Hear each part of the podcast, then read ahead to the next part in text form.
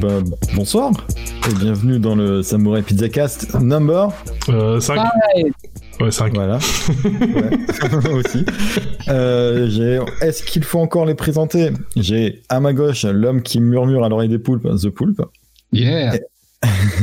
Et à ma droite, l'homme qui distribue les pizzas d'or plus rapidement qu'un pizzaiolo sicilien. Je sais pas si c'est Ouais, ça- ça- ça- ça- sicilien. Ouais, je sais pas. Ouais, ouais, bonne question. Jérém.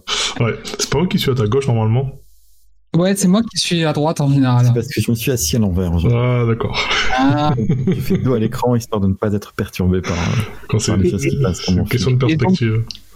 et donc nous avons Jérém donc au, au centre de- en position jupitérienne, euh, ultra chili, euh, sosie officiel de Macona- Matthew McConaughey. Ouais, toujours. Bon, on est, on est en forme de triangle, non, je crois. Oui, c'est ça. C'est le truc, hein, pour qu'on soit sp- sponsorisé par les Illuminati, il fallait qu'on soit au triangle, en triangle et qu'on ait un œil au milieu. C'est ça. Vous avez, vous avez tous votre œil Oui, Oui, oui, on est tous quoi. Alors aujourd'hui, de quoi on parle, les amis? On va parler de d'adaptation de manga et d'anime en jeux vidéo. Et euh, dans une seconde partie, enfin dans un second temps, on va parler de l'inverse, des jeux vidéo qui ont été adaptés en anime. euh. Donc euh, voilà, vaste programme. Oh, bordel de merde. Euh, J'ai oublié de vous dire bonne année déjà. Ouais, bonne année. C'est vrai, bonne année. Bonne année, les Et bonne année à tous ceux qui, et toutes celles qui nous écoutent. Ouais. Et euh, voilà. Et- et puis, on a promis de vous faire court hein, parce que en fait euh, après euh, après il y a quoi Jérém d'ailleurs? Ah ben ce soir il y a, Massacre. il y a un match très important euh, au MPSG et bon, on va se faire massacrer. Bon, je, je- je suis évidemment supporter de l'OM, hein, donc euh, voilà, on va se faire massacrer malheureusement, mais bon, je, se voilà, En tout cas, quand on parle de, de OM. c'est ça. Et bon voilà, je, je vais assister en, tant- en, en bon supporter à ce massacre. Voilà. Alors, est-ce qu'en bon supporter, tu vas cracher sur ta télé et, et lui proférer Alors je, je, je laisse ça à Mohamed Eni, quoi. Alors, les adaptations d'animé en jeu et vice-versa. Ouais. Animé, manga ou ouais on- Ouais, c'est les deux, les deux, ouais les deux. dans, tous les cas, dans 99% C'est des plus cas, ou moins lié, oui. anim- Enfin voilà, ce qui, a, ce qui a donné un jeu, ça va s'est passé entre deux par, par l'animé. C'est ça. Ben bon, on, on va pas faire une liste euh, exhaustive de, de tout. Alors non, parce que Voilà. il y en a énormément ah, ben, en ben, fait. ah oui, oui, il y en a énormément. Donc on va Il y s'attarder. en a des centaines. Enfin, on va, on va même pas s'attarder en fait. C'est, on va survoler le sujet. Euh, donc bon, déjà les. Voilà, dans, dans l'ensemble, il y a les grandes franchises. Hein. Bon, en général, ce qui, ce qui génère du jeu vidéo, c'est des franchises qui marchent. Parce que pour que ça se vende, il faut aussi que ce soit populaire. Donc, euh, Eh, Ce serait couillu quand même, un mec qui arrive qui dit Vous voyez le truc là qui marche pas là Personne n'a regardé, viens, on fait un jeu Alors, avec. on, on va le voir euh, plus tard, mais c'est arrivé. Enfin, il y, a- il y a un C'est cas, arrivé. euh, il y a un cas particulier, euh, mais on va y venir. Mais ouais, voilà, les, les grandes franchises, bon, on le sait tous, hein, c'est les, les, les jeux de, qui sont estampillés Dragon Ball, les Naruto, les Canon survivants, les One Piece, les Saint Seiya, les Gundam, les Full Metal Alchemist. Il y a même eu du Samurai, du Samurai Champloo. Et je sais pas si vous, si vous le saviez, il y avait eu même un jeu Sailor Moon. Enfin, il y en a eu plusieurs au Japon. Mais en Europe, il y en a un seul qui est sorti, c'était sur, sur, euh, Super Nintendo en 93. Euh, c'était un espèce de beat'em all, donc voilà, à, la, Oui, à- à la sauce Sailor Moon. C'est, ça ressemble du Streets of Rage, mais avec des nanas en, en jupe, quoi. Je voulais trop ce jeu quand j'étais petit. Ouais. Mm. Non, mais tourner ça, ouais. Je, je le voulais trop. Ah, pardon, désolé. Euh, Ah, c'est le téléphone qui sonne, c'est ça. J'ai mis le en silencieux au cas où. Ouais, ouais, pareil. ben moi aussi en fait, mais c'est une personne qui passe au travers de mon mode silencieux. Ah merde, d'accord. Ah, Ça fait partie de ces gens-là. Je pense savoir qui c'est. Et c'est pour ça qu'ils ont cette sonnerie spéciale. D'accord. Euh, alors pour ces jeux-là, bon, alors, euh, on pourrait poursuivre la liste, hein, euh, tellement il y en a, mais on, va- on va pas le faire. Mais euh, ces jeux, pour la grande majorité, c'est du beat'em all et du jeu de combat. Euh, Ouais. En tout cas, c'est exploité de cette manière-là. Euh, Bah, c'est ce qu'il y a de plus facile, j'ai l'impression. hein. oui, bon, ouais, c'est ça. C'est déjà c'est ce qu'il y a de plus facile et comme en général, voilà, c'est c'est des pff, des mangas ou en tout cas des animes où où il y a beaucoup d'action. Ben forcément, ben ça ça, ça dirige un peu euh, vers ça, quoi. Bah, et puis comme tu le disais tout à l'heure, euh, Sailor Moon c'était un Street of Rage euh, avec une skin de Sailor Moon. Je pense que et, il y a, malgré tout il y a pas mal de jeux qui, qui ont emprunté cette recette, en tout cas dans dans, le, dans les années 90, euh, Ouais. début 2000. Ouais. Et là c'est un petit peu moins vrai aujourd'hui. C'est encore un peu vrai aujourd'hui, mais euh, voilà il y a, y a un peu ce côté-là aussi où t'as as un jeu générique qui peut euh, accueillir pas mal de pas mal de de de, de, de reskins pour pour pour accueillir une licence quoi. Mm. Bon, après, il y a aussi le côté 2D de l'époque hein, qui, qui, qui favorisait aussi ce style-là. C'était un peu. euh, par Ça- rapport aux ça, moyens techniques, c'était un peu. euh, le- ce, qui, ce qui découlait naturellement, quoi. Ça me fait penser à. euh, je vais faire un peu. euh, déjà, déjà une première entorse au sujet. Vas-y, vas-y. Un jeu que j'ai beaucoup aimé, surtout c'est un film que j'ai beaucoup aimé. Je sais pas si vous avez vu Scott Pilgrim versus le. Yes. Ouais. Et- de l'avoir. Ouais. Versus The World, ouais, voilà. Et, euh, et en fait, du coup, euh, en préparant un peu la chronique, enfin en préparant le, le podcast, je me dis, putain, ce jeu-là, en fait, même si effectivement on parle d'un film, Ouais, parce que l'entorse que tu fais, c'est qu'on avait promis tous, hein, on avait tous juré qu'on parlait pas de film. Ouais, mais bon voilà, du coup, fr- franchement, et pour le coup, et pour le coup, je trouve que ce film est très très euh, très ludique en fait, hein, très basé sur l'univers des jeux vidéo. Mm. Et, euh, et ce qui me plaît beaucoup, c'est c'est aussi un hommage au, véritablement au Street of Rage parce que le jeu est d'une difficulté monstrueuse quoi. Il est- et c'est un beat'em all quoi. Ouais. Et je sais pas si vous avez essayé, mais euh, jouer avec des potes, c'est un vrai kiff. Alors, je, je- Alors- je vois ce que c'est, mais j'ai pas joué, non. Alors moi, il faut savoir que j'ai joué à plein de beat'em all, mais j'ai toujours tout seul. Sauf depuis récemment, j'ai pu jouer euh, au dernier, euh, c'est le Street of Rage, justement le 4, là, Mhm. avec mon fils. Et je suis très content, c'est la première fois que j'ai pu jouer à un, un beat'em all avec quelqu'un. Même Fighting Force, euh, même Fighting Force sur Play 1, tu l'avais pas fait euh, avec un pote ou quoi? Euh, Non. Ah putain, Non, c'est dommage, parce que Fighting Force à l'époque, euh, avec un pote, enfin moi en l'occurrence c'était avec mon frère, ça passait très bien quoi. Mais alors, ça fait partie un petit peu de mes traits euh, en tant de, de personnage, je n'ai pas d'amis.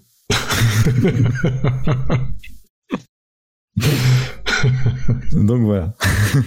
non, non, mais euh, non, mais écoute, je sais pas pourquoi mes potes voulaient jamais jouer à ces jeux-là. D'accord, c'est bien. Euh, Ah, ouais, J'avais plein de pauses, au contraire, on les faisait même sur, euh, sur arcade.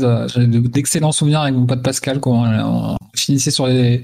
Quand on partait en Angleterre, euh, on était ados, hein, mais on jouait justement à, à- aux, aux- aux bornes d'arcade plus, plus- beaucoup plus qu'en France au final. Mm. Et on avait fini euh, Knight of the Round, plein de, plein de jeux de l'époque euh, qui étaient absolument beaux et magnifiques. Ouais. Ah, mais J'ai le souvenir d'une personne euh, ici présente euh, à qui j'ai proposé une fois, viens, on joue à Dragon's Dogma. Je me dis, ouais, bof.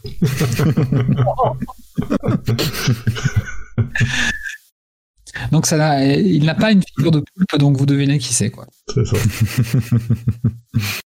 Euh, Donc revenons dans notre Ouais, sujet. au- au- donc voilà, au niveau de euh, voilà du, du style, c'est bien souvent du all ou, ou du jeu de combat. Mais voilà, heureusement, il y a, il y a quelques jeux qui, qui sortent un peu du lot. Euh, bon, il y en a qui sont, euh, on va dire, qui permettent quelque chose, un, un- des concepts différents de par l'histoire même du manga ou en tout cas le le- l'histoire qui est contée. euh, par exemple, les jeux euh, qui sont dérivés de Détective Conan où c'est des enquêtes. Ben voilà, ça, ça permet justement de changer euh, des, des jeux de combat, etc. Il y a aussi les- des jeux comme Olive et Tom, par exemple, le jeu de foot.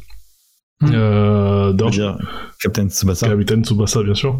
Alors, je, je sais pas si vous aviez testé euh, la version euh, qui est sortie cette année de, de Captain Tsubasa. Ah, Non, ça me fait pas mal, Je effectivement. en parler, mais Alors moi, j'ai jamais. Mais été- après, Vas-y, vas-y. c'est- Arc System Works, ils font, c'est pas des gens qui font des jeux de foot normalement. Oui, voilà. Mais après, ils ont fait un travail tellement phénoménal de reproduction sur euh, sur DBFZ que ça, ça donne envie quand même. C'est ça. Ben après, mo- moi je suis pas un, fan de la franchise, c'est pas un truc qui m'a marqué quand j'étais enfant. Euh, bizarrement, alors que je suis aujourd'hui un gros supporter de euh, de ben, voilà de, de foot et enfin de l'OM et donc je regarde beaucoup de foot, mais petit ça m'intéressait pas. Mais, euh, mais du coup, ouais, j'ai pas cette hype sur Olivier Tom, même si le jeu, euh, euh, enfin j'ai envie j'ai envie d'y mettre les mains pour pour un peu ce que ça ce que ça donne, mais euh, mais ouais, après, je vois en tout cas que l'habillage est fidèle à, à l'anime, euh, ça a l'air de ressembler, en tout cas de respecter euh, ce à quoi les, les fans sont supposés, euh, enfin, ceux ceux qui sont supposés attendre. Bah, alors, je sais pas si on en parle pas maintenant, mais pour moi, voilà, Arc System Works, euh, clairement, c'est les, les rois de l'adaptation d'animé en jeu vidéo. Mm, Ah, CyberConnect, ils sont pas mal aussi. Avec euh, les, ils avaient fait les Naruto, bah, ils avaient fait aussi, euh, euh, ah, comment ça s'appelle? Euh, ils avaient fait les hacks. Euh, Mais ils ont fait des BD de Kakarot, là. Ils ont fait les Jojo aussi. ouais, ils ont fait c'est ça, voilà. Donc- Ouais, mais, mais tu vois, par exemple, bah, Naruto, Jojo, c'est des jeux de baston. Tu les verras pas en tournoi. c'est sûr. C'est sûr. vois ce que je veux dire? Oui, oui, oui. Il y a un côté, c'est pas des vrais jeux de baston. C'est les jeux de baston, mais à destination des fans de, des fans de l'anime ou de l'œuvre, quoi. fan service. Ouais. Alors, entendons-nous, hein, en tant que fan service, t'as un jeu de baston avec les héros de ta franchise préférée, c'est très très cool. Mhm. Euh, voilà. Mais euh, tu vois, il y a un côté où c'est, c'est, ça reste quand même un. Il y a un côté où ça, ça atteint pas le. C'est, pas un jeu à part entière euh, en, en tant, que- en tant que tel, tu vois. Ouais, oui, Euh, tu l'enlèves sa licence, le jeu il, a- il perd 50% de son intérêt. bien sûr. Alors que DBFZ, Ah, il- euh, ça reste un vrai jeu. ah c'est, c'est, probablement le meilleur jeu de combat Dragon Ball euh, qui a été fait jusqu'à ce bah. jour. euh, toute, toute Bon. époque, toute console confondue, c'est, c'est le Alors, meilleur. Je vais reprendre une expression chère à, à des personnes avec qui je travaille. Il encule la concurrence. Excusez-moi, mais on peut, enfin, voilà. Euh, DBFZ, Dragon Ball Fighter, Fighter Ouais. Z, c'est, euh, enfin, je veux dire, c'est le jeu auquel on n'osait pas croire. C'est le jeu dont on a toujours rêvé. Mm. Et quand on nous l'a présenté, moi en tout cas, quand on me l'a présenté, je me suis dit non, bah, il y a forcément, il y a forcément une couille quelque part. Ça sera pas, ça sera pas aussi bien. Et le jeu a dépassé toutes les attentes. On Ouais. a un vrai arc système, même si bon, il y a des aspects un petit peu décevants par rapport à ce qu'ils fournissaient sur, sur des Blast Blue ou sur des Guilty Gear, où euh, tous les personnages se, se jouent un petit peu de Ouais. manière différente, ce qui faisait un petit peu le, le sel de, de- des séries de Dark System Works. On n'a pas ça dans le DBFZ. Non. On n'a pas non plus la qualité des, des histoires qui sont très présentes, qui, nous- qui, ont, qui bénéficient vraiment d'une attention particulière dans les Blast Blue, par exemple. Mhm. On n'a pas ça dans le DBFZ. L'histoire, elle est nulle à chier. J'ai fait les premiers chapitres, ça m'a saoulé mais directement. Euh, j'ai- arrêté. Mais le jeu, en tant, en tant que jeu de baston, c'est un vrai jeu sur lequel les gens, il y a vraiment des gens qui se fritent. Il y a des, il y a des leaderboards, il y a des gens qui, qui, qui jouent ça en tournoi. Et euh, il y a, enfin voilà, c'est un vrai, vrai jeu. Ah ouais, c'est sûr. Euh, de ce point de vue-là, avec l'aspect compétitif, c'est sûr que c'est, euh, il se place très très bien quoi, par rapport aux, aux autres, comme tu dis quoi. Personne va jouer à Dragon Ball Z Kakarot. non, pas, en- pas en compète. Ouais, c'est ça. Effectivement, moi, je j'ai pas encore eu l'occasion de, de mettre la main dessus, mais euh, je me rappelle euh, bah, le même pote là, du coup, dont je parlais, euh, avec qui on faisait euh, justement les, les beats all. Pascal, il- du coup, il, première chose quand il a vu, entendu parler de jeu, c'est de m'envoyer une vidéo du truc et, euh, et ouais, je suis allé voir la vidéo, j'ai fait, wow, Ah mais le travail de reproduction, il est c'est incroyable. même, enfin, même il dépasse la qualité du matériau d'origine. Enfin, Ouais. parce que Dragon Ball Z, ça- n'a pas toujours été ouf. Hein. Euh, Tous les épisodes sont pas sont pas aussi. euh, Ouais, il y, a- il y a une grosse inégalité, ouais, c'est que se- selon le dessinateur et l'équipe euh, qui faisait l'animation, euh, t'as les épisodes qui sont super et t'as l'épisode d'après c'est dégueulasse. Et euh, sans parler parfois des doublages français où ils changeaient de doubleur entre temps. Alors c'est pas arrivé souvent, mais quand ça arrivait, ça faisait vraiment mal au cul, quoi. Non, mais euh, voilà. Et, et là, pour le coup, le jeu, lui, il a une qualité folle, mais du, du début à la fin. En plus, on a, enfin, c'est un jeu qui est super généreux au niveau de ses euh, des interactions qu'on a, euh, les, les interactions secrètes qu'on peut débloquer, qui font super plaisir quand on, quand ça t'arrive. Enfin, je, je sais pas, ce, ce, ce jeu, c'est un projet qu'on n'a pas vu arriver. Et que, enfin, quand, Ouais, quand il a quand il a été annoncé, c'était, euh, il était déjà bien avancé. c'était trop beau pour être euh, vrai, quoi. Voilà, c'est- on, on se disait, ben non, ok, là, ils essaient de nous vendre, c'est, c'est, c'est- ils essaient de, de nous enfumer. Non, pas du tout. Ils ont tenu leur promesse. Le, le jeu est magnifique, le jeu est jouable. c'est- Enfin voilà, il est, il est parfait. Le bémol, Après, j'ai et- joué. alors le, le- le bémol et l'encurie, c'est quand même sur le nombre de persos jouables et derrière le prix des persos additionnels. Là, franchement, c'est des fils de Ouais. pute, quoi. Mais bon, après, c'est c'est l'époque qui veut ça, malheureusement. hein, on mais... est violent en 2021, quoi. c'est c'est l'époque qui veut ça avec leur système de Oh, voilà, où, tout est payant quoi mais, euh, c'est- bah, c'est ça, c'est ça- le gros défaut du enfin si on devait donner un défaut au jeu ça serait ça quoi ce serait voilà le- le- sur ce coup-là, il est euh, sur le même plan que tous les autres baston. ah oui euh, oui sortis, euh, euh, euh, ils sont ouais, ouais, dans, dans, dans, la même veine que Street Fighter euh, ou autre quoi hein, voilà du contenu payant qui voilà. C'est même un peu moins une carotte que les BlazBlue parce que BlazBlue, quand il y a des personnages qui sortent, c'est c'est un nouveau jeu. ça arrive, en DLC, mais euh, genre Blast Blue, on a un qui sort tous les, tous les six mois à peu près, j'ai l'impression. Enfin, c'est soit ça alterne, soit c'est un Blast Blue, soit c'est un, un Guilty Gear. Ouais. Mais euh, si tu regardes ces cinq dernières années, t'en as une dizaine de, de, de, de, à eux deux, quoi. Ouais. C'est c'est assez, hallucinant et c'est vraiment super frustrant. Je me souviens que je m'étais mis un petit peu sur les Blast Blue à un moment donné. Et euh, ben, tu joues six mois, six mois plus tard, euh, les gens sont passés sur la nouvelle version et t'as pas forcément de compatibilité entre les deux, quoi. Tu vois, Mm, c'est- assez frustrant. Ouais, bah du coup, pour prendre le sujet, euh, alors, alors, tout à l'heure, j'ai un peu évoqué Hack, euh, les jeux Hack, enfin, de, de CyberConnect. Alors là, c'est c'est vraiment le cas à part. Parce que euh, dès le début, Hack, ça a été, euh, ça a été pensé cross-platform, c'est-à-dire que c'est parti d'un roman avec euh, derrière des animes, des mangas, des jeux qui sortis sur PS2 à l'époque. Et là, pour le coup, enfin, là, ils ont vraiment développé, enfin, tout un axe voilà, qui, qui visait vraiment à être sur différents types de médias. Et c'est peut-être le, le seul que moi, en tout cas, j'ai trouvé euh, comme ça, euh, qui, qui, qui est voilà, dans, de cette veine-là. Et, et du coup, où ils se permettent bah, voilà, de, de faire un jeu qui est sous forme de RPG, qui est faussement un MMORPG parce que c'est aussi le scénario de l'histoire. Et, euh, et- mais en fait, on, on est obligé de passer par les autres médias pour avoir l'intégralité du, du, euh, du lore, du lore de, de l'histoire, euh, de l'univers, enfin voilà. De...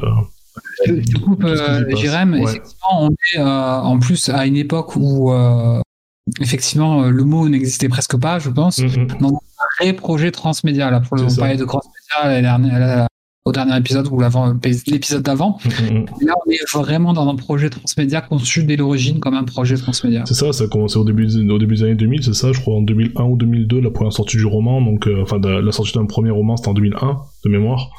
Euh, Je vais vous confirmer ça. Ouais, c'était ça, c'était en 2002, en 2002, le roman. Donc, euh, voilà, c'est parti de là, et derrière, Bah, ils ont après, développé tout le reste, quoi. On a vraiment commencé à parler de transmédia en fait euh, à la sortie de Pokémon. Oui, c'est vrai. Parce que quand ça arrivait en France, euh, il y avait déjà les, il y avait déjà les deux. Il y avait déjà le euh, l'animé et le, le, le jeu vidéo. Bah en fait pour Pokémon ils ont lancé tout en même temps. C'est que enfin Alors, à- à- au début il y a eu que le jeu. C'est ça, il y a eu Pocket Monster au début au Japon. Et dès que ça, enfin dès qu'ils sont sortis du territoire japonais, ils ont tout lancé en même temps, que ce soit en Europe ou en Voilà. Amérique. Euh, au Japon ça s'est fait par, euh, c'est ça. Au Japon, au Japon ça s'est fait par étapes, mais euh, en Occident ça s'est fait. Ils ont tout envoyé d'un coup, les films au ciné, les animes, le- le- les mangas, les cartes, euh, j'en passais des meilleurs quoi. Ah, On était vraiment même dans, la, dans une même logique que euh, à l'époque de bah, justement euh, c'est marrant parce que effectivement euh, le- le- on va dire l'éditeur qui distribue qui publie en fait les jeux c'est Bandai et ben on est vraiment dans la logique Bandai Nam- Namco Games Oui. de l'époque où euh, en, en fait on te vendait un animé comme Jace et Conquérant de l'univers pour euh, te vendre des figurines quoi oui. donc c'est la même la même stratégie Après, Je crois qu'il y a, il y a une exception à ça. C'est, euh, il me semble que c'est les Tortues Ninja c'était où c'est les jouets qui sont sortis d'abord et euh, l'animé qui est sorti, enfin pas l'animé mais du coup le- la, la série animée qui est sortie ensuite. Tortue Ninja, il me Mais- semblait que c'était le jeu qui était sorti d'abord. Euh, Il, il me semblait. non. Non, mais, euh, moi j'aurais j'aurais peut-être dit, euh, j'aurais peut-être dit aussi euh, la, la série, mais effectivement, euh, peut-être que peut-être que Trashy a raison, effectivement. ouais. Bon, on, on, les- on laissera les auditeurs décider.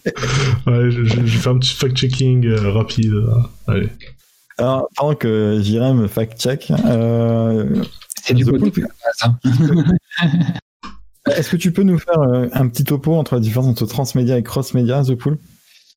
Euh, alors le cross-média, enfin plutôt le cross-média, donc c'est un projet qui dès l'origine euh, va se déployer sur plusieurs plateformes euh, et dont en fait chaque plateforme ou chaque média en fait va apporter une pierre différente à l'édifice.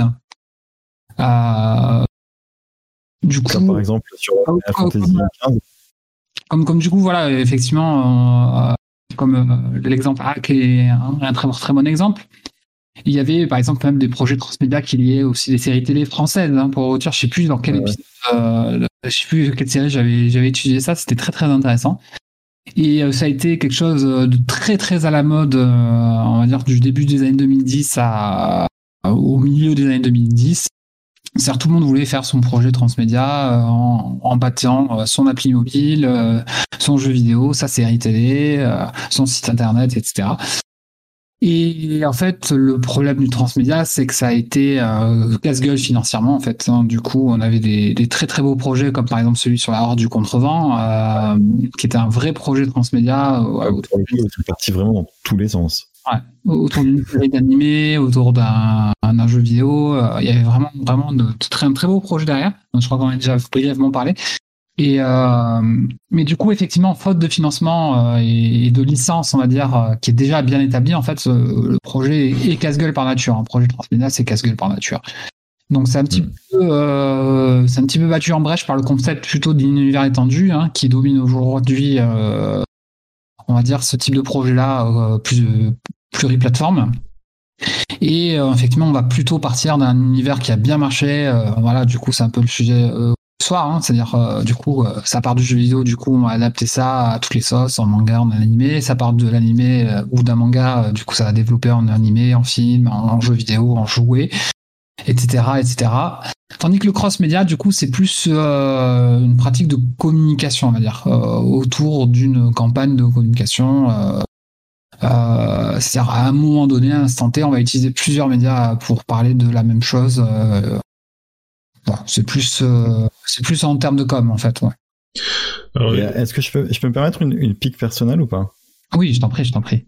Il y, a un, il y a un TEDx, euh, je crois que c'est TEDx genre Aix-en-Provence ou une connerie comme ça, avec euh, Hervé Trouillet de, de Forge, le, studio qui devait s'occuper de, de, tout l'univers de l'heure du contrevent et qui est euh, qui est tristement drôle en fait euh, avec le recul parce que c'est un truc où en gros il te présente pendant 20 minutes il se présente en disant bah voilà en gros je suis un branleur mais euh, et du coup personne voulait me donner d'argent mais il y a des gens qui m'ont donné d'argent et maintenant je lance des projets de ouf sauf que genre quelques mois après la publication de, cette vidéo le, le, le studio s'est écroulé quoi il y, a eu, il y a eu plusieurs mois qui ont suivi ça de près. Hein. C'est-à-dire que du coup, à l'époque, j'étais euh, de par mon stage, tout simplement, euh, à l'université, j'étais pas loin de ce projet-là, en fait. Du coup, euh, et effectivement, sans, sans en dévoiler, parce que c'est des informations pas forcément que tout le monde.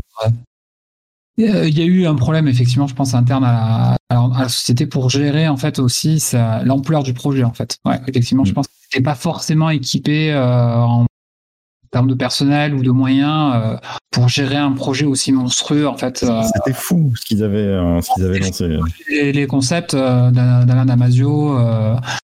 juste avant que ça se casse la figure définitivement parce qu'ils avaient abandonné le projet de, de jeu. Il y a eu une masterclass avec Alain Damasio qui était absolument passionnante. c'est à l'époque du coup où je faisais mon stage, on en a déjà parlé. Et euh, effectivement, euh, le travail qu'ils ont abattu euh, en termes de créa et, de prod, c'était c'était à tomber quoi. C'était à tomber véritablement. Mais le problème, c'est que aussi nombreux sont les lecteurs d'Amazon, il n'y avait pas assez de on va dire de résonance en fait en, dehors de la sphère littéraire en fait. C'est-à-dire que ça aurait été un projet qui aurait débuté justement par une de l'audiovisuel ou justement du jeu vidéo, je pense que ça aurait Simplement par un projet, en fait, peut-être. Peut-être qu'il aurait fallu lancer. À la base, le projet, c'était véritablement euh, plutôt le, jeu ou la série, je sais plus lequel a, commencé. Et euh, mais dans les deux cas, en fait, c'était un financement qui était monstrueux, en fait. C'est-à-dire que pour mm. faire une minute d'animation, ça coûte un pognon de dingue. Ah oui. Comme euh, la sécu et, les aides sociales et tout ça. Ouais, voilà, voilà. Comme, comme Jupiter, hein, euh, écoute un pognon de dingue lui aussi. Et, euh, et du coup, euh, c'était voilà, c'était un petit peu voilà ambitieux. Je pense qu'il y avait des personnes clés en termes de créa. pour mm. le coup, après effectivement, je pense qu'en termes de communication, c'est là où les personnes qui géraient ça à l'époque au niveau de la communication se sont un peu vraiment manquées. Voilà, effectivement pour reprendre un peu euh, l'exemple que tu donnes. Quoi. Alors mes amis, je vais devoir vous couper dans ce sujet euh, très passionnant. Euh, D'ailleurs, juste pour rebondir, mais très rapidement sur la route du contrevent, je me suis, euh, j'ai repris le roman là où je m'y étais arrêté il y, a, il y, a, quelques mois pour ça. Je sais pas pourquoi, j'arrivais plus à le lire, ce, ce roman dépassait une centaine de pages. J'en ai parlé avec Ultra Chili, qui, qui m'a dit lui aussi il avait trouvé un roman pareil, du, du, il avait eu du mal à un roman à, à continuer à poursuivre l'histoire. Et ben là, je, je, me suis un peu forcé et, euh, Et là, en fait, je, suis- je suis au combat de, de Erg contre euh, contre le le- l'assassin qui l'assassin du vent là. Et, Mhm. euh, et putain, ce passage il est énorme quoi. Et en fait, du coup, je, suis à fond quoi, à nouveau dans, dans le truc. Et, euh, C'est monstrueux. Ouais, mais, mais voilà, l'entre-deux, euh, entre ben, le, le, le- on va dire le, euh, la première bataille contre le vent qui est comptée sur, je sais plus, 60, 70 pages, je sais plus combien exactement, et, ce moment-là, je trouve que c'est euh, c'est un peu c'est un peu long là, ce qui se passe là dans euh, dans le bateau, enfin dans pas dans le bateau, mais enfin oui c'est ça, c'est l'espèce de bateau là qui qui qui qui, ride sur les sur les sur les sur sur le vent. Euh, avec Caracol qui fait la présentation de toute la horde et tout. Euh, C'est ça, ça j'ai trouvé ça un peu long et et c'est ça qui m'a Ouais, fait bah, un peu Caracol, décrocher. il, il a beaucoup de passages très longs. En fait. Avec, avec Sauve aussi, mais bon, surtout avec Caracol, là, ça, ça m'avait un peu. ouais. Et bon, voilà, là, j'ai repris et, et je pense euh, je, que je devrais aller au bout, quoi, cette fois-ci, j'espère. Ouais, c'est cool, c'est cool. Et du coup, ouais, non, euh, alors pour les Tortues Ninja, écoutez, euh, mes amis, euh, nous ayons tous tous les trois tort. Ça, ça me rappelle un peu ma blague des médecins euh, que je peux raconter à la fin, si vous voulez d'ailleurs. Et euh, donc voilà, c'est tout étant trom- trompé. Euh, non, non, c'est les Tortues Ninja, c'est un comics à la base. Ouais, je suis allé chercher avant toi en fait euh, tout à Ah. l'heure entre deux phrases donc du coup ça s'est pas trop entendu mais effectivement ouais c'est bien comics euh, comme on est des losers quoi voilà, Tu c'est- cherchais toujours ça Pas après, je vous ai laissé parler, j'ai trouvé rapidement la réponse, mais bon, vous étiez parti, donc euh, Ouais, bah, j'allais pas vous couper, quoi. Enfin, si je peux me si je peux me permettre de donner mon avis sur le transmédia un petit peu. Vas-y, vas-y, rebondissons sur le truc. Je pense qu'il n'y a pas, il y a pas qu'une histoire de, je pense qu'il n'y a pas qu'une histoire de, de, de, de, de financement et de gestion qui, qui pose problème. Je pense qu'aussi c'est c'est un peu saoulant en fait euh, en tant que consommateur. Euh, par exemple, si tu veux suivre tout, tout, tout le toute l'histoire de The Walking Dead, t'as as deux séries, t'as des films qui sont prévus, t'as une autre série qui est prévue encore. Tu veux, en fait non voilà, moi ce qui m'a saoulé par exemple dans Final Fantasy XV, il y a un moment dans le jeu où euh, il se passe un truc et là, en gros, on te dit, euh, ben, si tu veux savoir ce qui s'est passé, mate le film. Et, Ouais. euh, enfin, je, sais, je sais pas si on te le dit explicitement, mais en gros, moi j'ai maté le film avant.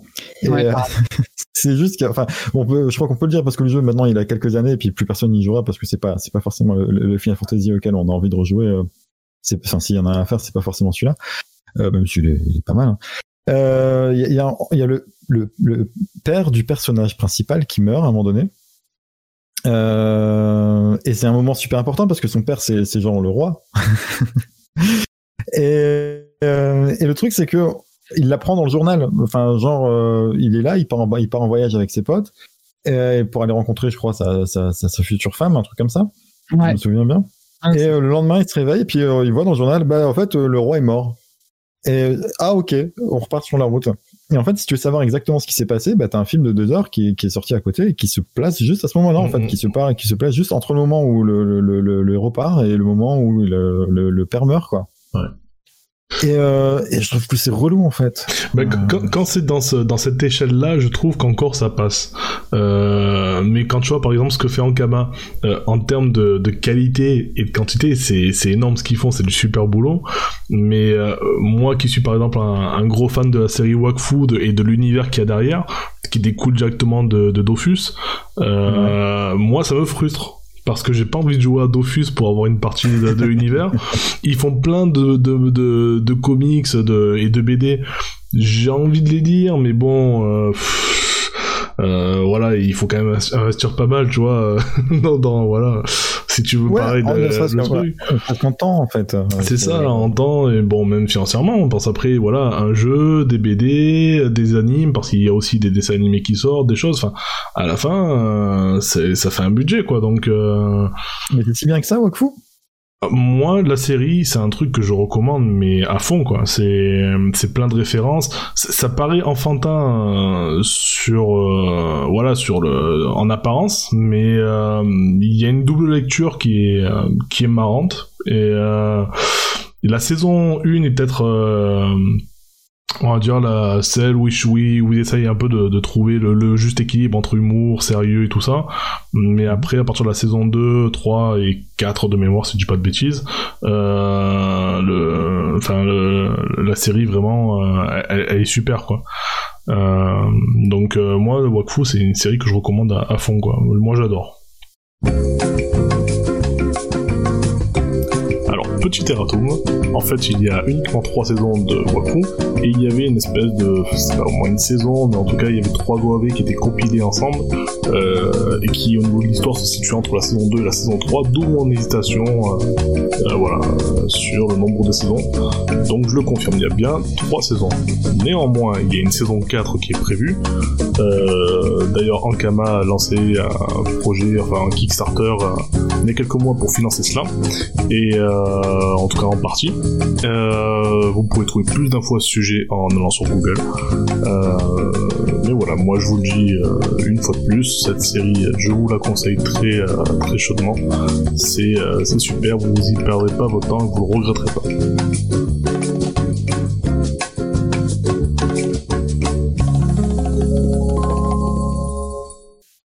Ok. Pour conclure un petit peu sur ce sujet, pour revenir un petit peu à, oui.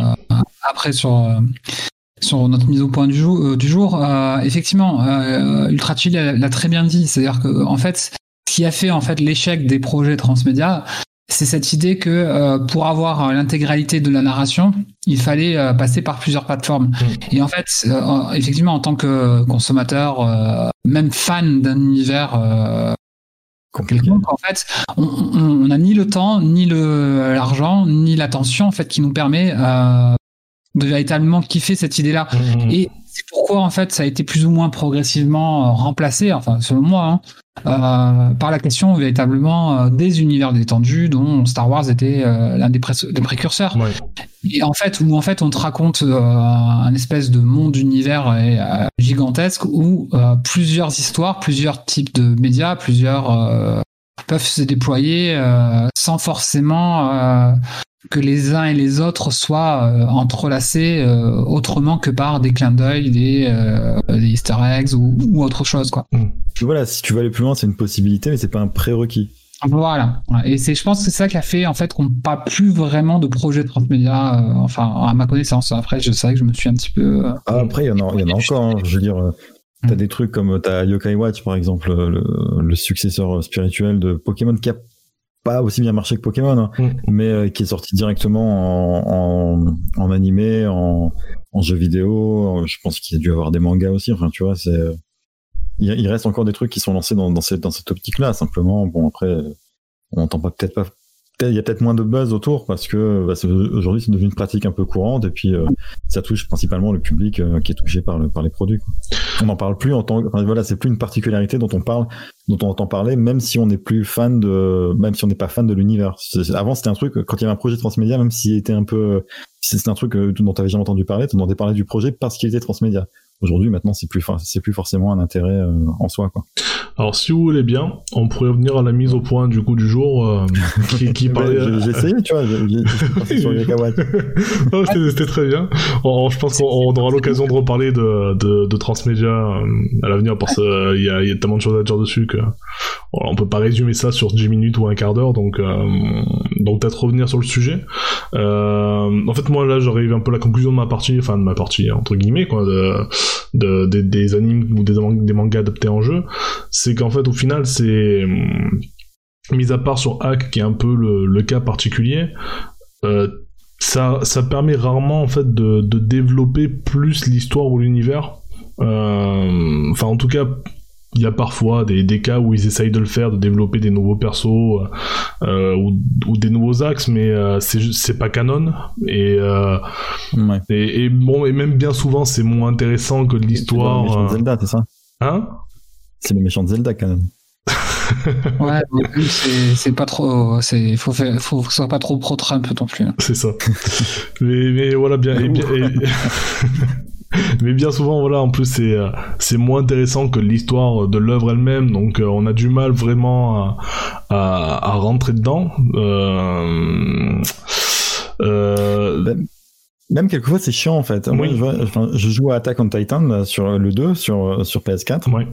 euh, parce que j'ai vraiment surkiffé la série que j'avais commencé à regarder il y a quelques il y a, il y a des années et puis euh, j'avais laissé tomber entre temps. J'ai regardé à nouveau avec mon fils et euh, j'ai commandé du coup je me suis commandé le jeu là parce que il, faut, il est plus très cher maintenant. Mhm. Et, euh, et je savais que ce serait pas un jeu extraordinaire, tu vois, quand j'ai quand j'ai acheté. Finalement, il est, il est très très fun. Mais c'est c'est le genre de jeu, tu vois, tu y joues une soirée et puis bah, après tu le laisses tomber pendant une semaine et puis tu y rejoues après. Et tu prends du plaisir quand tu joues, tu joues deux trois heures et c'est euh, euh, voilà quoi. Ouais. Mais euh, par contre, il y a toute la partie histoire en fait qui me saoule parce que je la connais l'histoire. je m'en fous. Oui, oui. tu vois. Et moi, ce que je veux, c'est tuer des titans en fait. Oui. tu vas les fracasser, quoi. Voilà. voilà, je, je m'en bats complètement les couilles en fait de, de l'histoire elle-même. Euh, surtout qu'en plus, j'ai pas compris parce que c'est le 2, alors j'ai pas joué au 1, mais je me dis, en fait, en gros, si j'ai bien compris, le 1, il suit l'histoire euh, du point de vue d'Eren, Mhm. et le 2, en fait, il suit la même histoire, mais du point de vue d'un personnage qui n'existe pas. En fait, c'est Oh, c'est son personnage, quoi. C'est lourd, quoi.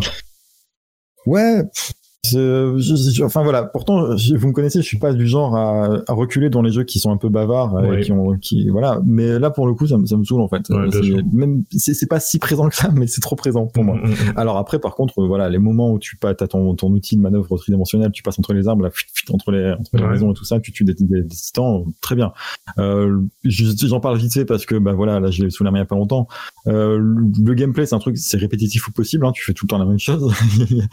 euh, t'as as deux modes, t'as le mode assisté qui, est, qui, po- qui pose zéro challenge. Et t'as le mode non assisté qui est super brouillon et bordélique, mais qui est peut-être le plus fun du coup parce que bah, tu, tu vois pas exactement ce que tu fais. du coup, tu ressens la pression que qu'un chasseur de, de titans quoi. D'accord. Et euh, voilà. Je, je- je- honnêtement, si t'es, enfin, pour les fans de la série, moi je recommande parce que ne serait-ce que d'y passer une petite session de temps en temps comme ça par-ci par-là, c'est c'est assez sympa. Ouais. Après, c'est pas un jeu que je vais poncer, que je vais platiner quoi. Ouais. Euh, Est-ce que je- vite fait, je peux parler d'un jeu qui sert à rien? Est-ce qu'on peut en parler pendant ramène le jeu? Est-ce que c'est possible? Non. Non? parce que c'est euh, non parce que c'est pas pas le jeu que je vais ramener. Ouais. non, c'est juste c'est dans le dans parce que c'est une adaptation de d'animé. Mhm. Et en fait, c'est un jeu qui s'appelle Punchline. Euh, c'est l'adaptation d'un animé du même nom, Punchline. Ça raconte l'histoire d'un mec qui, euh, qui se fait voler son corps, euh, qui se retrouve enfermé dans une maison où vivent plusieurs, plusieurs jeunes filles. Mhm. Et il y a un fantôme de chat qui l'aide. Et en gros, il doit interagir avec les objets, les objets de la maison pour euh, essayer de récupérer son corps. Et si jamais il voit une petite culotte, il meurt. Et il meurt, enfin, non seulement il meurt, mais en fait, il explose et la terre explose avec lui. Euh, donc, sur le concept, tu vois, sur le principe, je me dis, ah, cool. C'est marrant. quoi. Sauf qu'en fait, euh, ben ouais, sauf qu'en fait, c'est un petit peu pourri parce que j'ai l'impression, alors j'ai pas vu l'animé, euh, mais j'ai c'est entrecoupé de plein de scènes d'animé en fait. Et j'ai l'impression que c'est en fait tout simplement des, des épisodes où entre deux t'as un petit peu de gameplay, mais c'est un gameplay qui est pas forcément super intéressant. C'est-à-dire que t'es dans une pièce et t'as cinq objets avec lesquels tu peux interagir. T'as genre Mhm. t'as un ventilateur, euh, t'as une craie, et, euh, je sais pas une bouteille, enfin des conneries comme ça. Ouais. Et tu dois, tu- en gros, tu dois faire tomber un personnage pour que pour qu'il se rende compte qu'il y a un truc qui est caché sous la table. J'en sais rien. Et euh, bah tu sais que voilà, tu, en gros, tu mets la bouteille en dessous de ses pieds, il tombe et puis euh, elle voit le truc en dessous de la table, quoi. Mhm. Et si tu mets le ventilateur, le ventilateur, par contre, ah, ça soulève sa jupe, tu vois sa culotte explose. Euh, et c'est, enfin, j'ai joué assez longtemps à ce jeu. En fait, J'ai- je suis arrivé à peu près à la moitié, je crois. Et j'ai trouvé, je pensais que ça se développerait parce qu'à un moment donné, on te donne un petit peu plus d'interaction. et Je pensais que ça se développerait, mais en fait, non, ça reste très limité, euh, très longtemps. Ce qui fait qu'en gros, tu te retrouves à, à jouer vite fait pour euh, répondre un petit peu à l'énigme qui est pas ouf, et euh, bah, tu vois des morceaux d'animé. Alors l'intérêt du jeu, c'est qu'a priori, il a une fin différente de, de l'animé, euh, de, de l'animé animé, quoi. Mhm. Mais euh, bah, écoute, je sais pas, je sais pas si je finirai un jour ce jeu, donc je peux pas vous confirmer. Voilà. Mais tout ça pour dire que, enfin, je pense qu'il y a des jeux comme ça qui servent vraiment à rien, en fait. Ouais. J'ai une petite question. adaptations. Tu dis, Donc, il vient de l'animé d'abord ou euh, Ouais, ouais, c'est d'abord un animé, ouais. Mais c'est genre pareil, c'est un jeu qui est sorti, la fin l'animé est sorti et un an plus tard, t'as le jeu qui est sorti, quoi. ah, Ok. Mais ça fait des années que j'ai ce jeu, ça fait genre 2-3 ans que j'ai ce jeu. Et euh, de temps en temps, j'y reviens, mais en fait, je n'ai jamais trouvé la motivation d'aller plus loin que de faire un chapitre tous les 6 mois, quoi. Ok. Voilà. Et toi, du coup, The Pulp, euh, ça fait grave de ma part, tu voulais nous parler un peu de l'inverse, en fait. Donc- Ouais. Et, et en fait, en, en- Ah, j'ai juste une question, vite fait. Est-ce qu'il y a une adaptation d'animé que vous aimeriez voir en jeu vidéo qui n'existe pas? Hmm, Euh, là, comme ça, alors j'ai pas vérifié si ça existait, mais je pense pas, mais j'aimerais bien un jeu euh, Vision d'Escaflon maintenant. Genre Ah ouais. un, un beau jeu PS4, Vision d'Escaflon, ou la Garde de Lodos. La Garde de Lodos, je me souviens qu'il y en avait eu à l'époque, mais Vision d'Escaflon, j'avais pas la- la- le souvenir. Mais ouais, un, un beau jeu, la vision d'Escaflon ou les guerres de Lodos, euh, ça me plairait bien, quoi. Ça pourrait être pas mal, ouais. Euh, cool. moi, ouais. ça serait plutôt l'inverse. hein, du coup, euh, la, la partie un petit peu dont je vais rapidement parler, euh, serait plutôt de voir Nier Automata en, en animé. Ah, Pas mal. animé. Pourquoi pas Ouais. Moi, ce serait un jeu Evan- Evangelion. Euh, Oui, aussi. Ah, Il y en a eu, hein. Il y a, Oui, eu, oui. des- il y a eu des, des- mais un- voilà, pareil, un vrai jeu. Tu, maintenant, tu vois là, qui C'est ça. sur PS4, PS5, un truc, Ça- euh, ça pourrait être bien, méca, et puis- euh, que je rêverais de voir en jeu vidéo, mais ça sera un autre sujet, ça. Du coup, pour, pour rappeler, euh, pour euh, les animés qui viennent d'un jeu vidéo, c'est presque aussi courant, euh, surtout au Japon en fait. hein. Oui. Effectivement, Ouais. c'est un peu les spécialistes. Et comme je le disais tout à l'heure à Jirem, j'aurais pu regarder plein d'animés, de plein de jeux que j'avais, j'ai joué, auxquels j'ai joué, et en fait non, j'ai préféré regarder Fairy Tail. Et, et je vais quand même parler de au moins de quelques exceptions qui ont parcouru ma vie de cinéphile gamer. Euh, du coup, le premier euh, auquel j'ai pensé, on peut, on peut contracter ça en petit Oh, à la japonaise.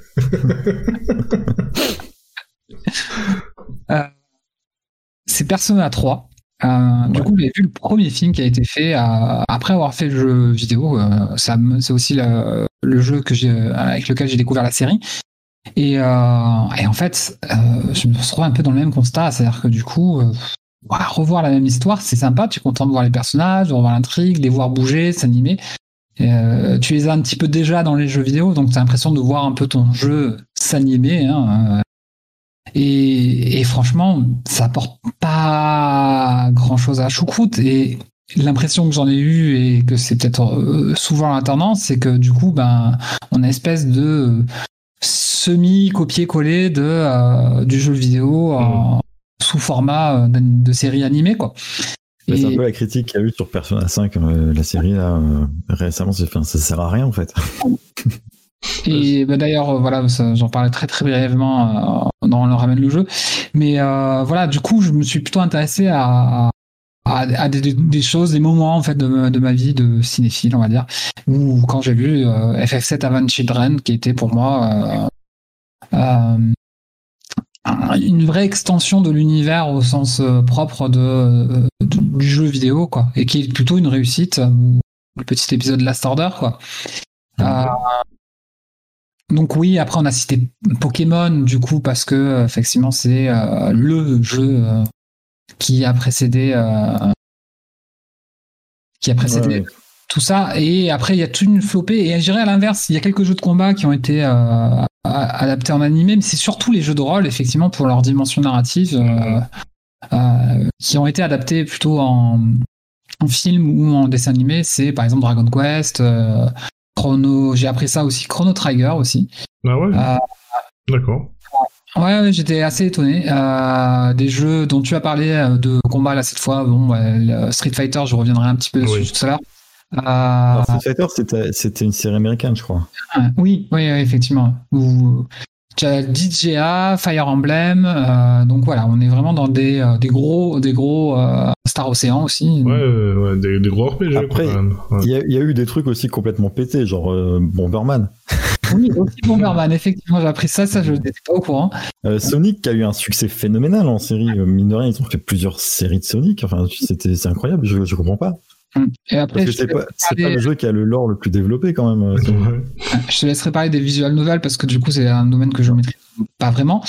Et euh, pour me consacrer assez rapidement, parce que euh, le temps file et le match de l'OM approche, euh, c'est parler de deux petites choses. La première, c'est effectivement d'aller euh, revoir quelques épisodes du Joueur du Grenier sur les films, euh, enfin sur les animations, pour euh, complètement dans le sujet, on va dire, euh, les hors-séries animées. Et euh, je me suis rematé euh, notamment Legend of Zelda, euh, Princesse Zelda en français, où, où en fait Link il essaie de, de se faire Zelda à chaque épisode. C'est complètement dans le thème. C'est exactement ça. Zelda. Ouais.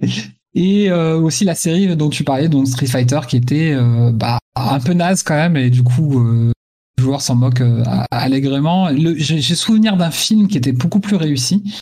Je sais pas si vous l'avez vu. Euh, Le film Street Fighter The Movie Ouais. Avec- Non, pas le film avec Ah. Jean-Claude Van Damme d'animation. Hein, Ah oui, oui. ah, oui, ah oui. oui, oui, qui était un petit peu plus. Il était pas mal. Parce ouais. que alors, on est d'accord que Street Fighter The Movie, la seule bonne chose qui est arrivée avec ce film, c'est que Raoul Julia, le pauvre, il est mort deux mois avant la sortie, il a jamais eu l'occasion de voir la merde que c'était. Bon, l'autre point positif, c'est euh, Kylie Minogue. Oui, voilà. c'était chouette. Mais il, a, il a plein de, plein de qualités. euh, Et, et l'autre, l'autre hommage que je voulais faire à un autre youtubeur euh, célèbre dont j'ai déjà parlé, déjà parlé euh, donc, dans la série Crost et, et Chroma. Mhm. du coup, c'est plutôt dans Crost où il a fait un, moi, un film qui m'a marqué. Pour le, tout, pour le coup, c'est pas vraiment adapté d'un jeu vidéo proprement dit. Ben, c'est euh, un des premiers films photoréalistes, c'est Final Fantasy, les créatures de l'esprit. Mhm. Et, Moi, il était pas mal, lui. Ouais, et, et franchement, je trouve que c'est une pure merveille euh, pour l'admirateur de la saga, euh, déjà, qui est au moment, au moment de sa sortie. Et euh, on est un vrai film de cinéma qui adapte pas forcément les codes véritablement, parce que ça a surpris beaucoup les Ouais, à l'époque. c'était assez contemporain. Enfin, c'était assez, euh, c'était plus proche de ce qu'on peut avoir dans les univers de Final Fantasy euh, 7 et Final Fantasy 15. Enfin, des trucs Mhm. qui ressemblent plus à un monde euh, futuriste, quoi. Ouais. Ah, si je me souviens bien. Mais il y avait plein, plein, plein de, euh, de clins d'œil, de métaphores en fait euh, autour du jeu qui étaient très intéressantes. Et je terminerai rapidement euh, sur euh, une adaptation cette fois plutôt américaine avec euh, Warcraft, Ouais. tout simplement, euh, qui est pour moi une réussite aussi. Bah, voilà, par- parlons des réussites, hein, et pas Ouais. que des bouses. Euh, sans Ouais. effectivement, euh, sans véritablement euh, aller très très loin dans l'univers, ça. euh, et c'est un petit peu la question du coup qu'on peut, se poser, c'est-à-dire euh, en quoi euh, effectivement euh, adapter euh, dans ce sens-là, en tout cas un gameplay en jeu vidéo, euh, est-ce que c'est pertinent en dehors d'un jeu de rôle quoi? Mm. Tu dis en film? Ouais, en film ou en série. Ouais. hein. Mais surtout, en fait, voilà, moi, un, un truc qui a un, lore aussi riche que Warcraft, par exemple, c'est une série de, de jeux, euh, enfin, en parlant des Warcraft, du World of Warcraft, etc.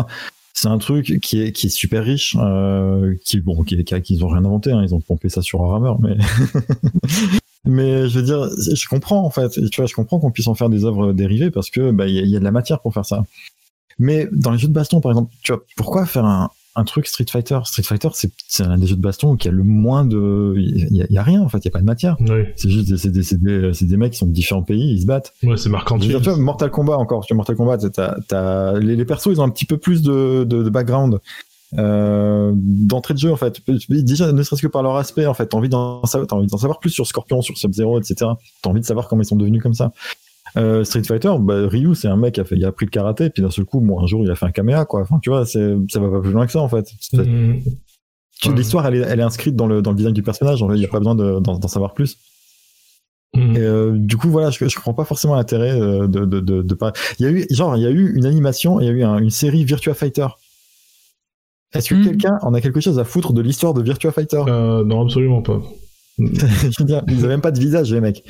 Virtua Fighter, c'était une démo technique. Tu vois, enfin, il y a, il y a pas. il y a- Qu'est-ce qu'on en a? Tu vois, Tekken, par exemple, Tekken, c'est une série qui a un lore phénoménal, qui se, qui se, qui se développe, enfin, qui part en couille hein, sur, sur, les, sur les derniers euh, épisodes, mais en tout cas, au niveau de Tekken 3, par exemple, le- il y avait toute une histoire qui était, qui était importante, qui est importante dans le jeu, en fait.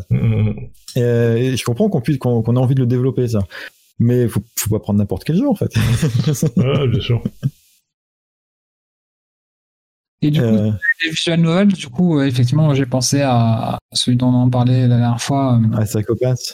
Ouais, et, mais du coup, ouais, effectivement, c'est, il y en a une flopée, flopée, et là, tu dois. Ah oui, ouais, il y en a plein. Alors moi, en fait, j'ai acheté Psychopath Mandatory Happiness il y a genre 5 ans.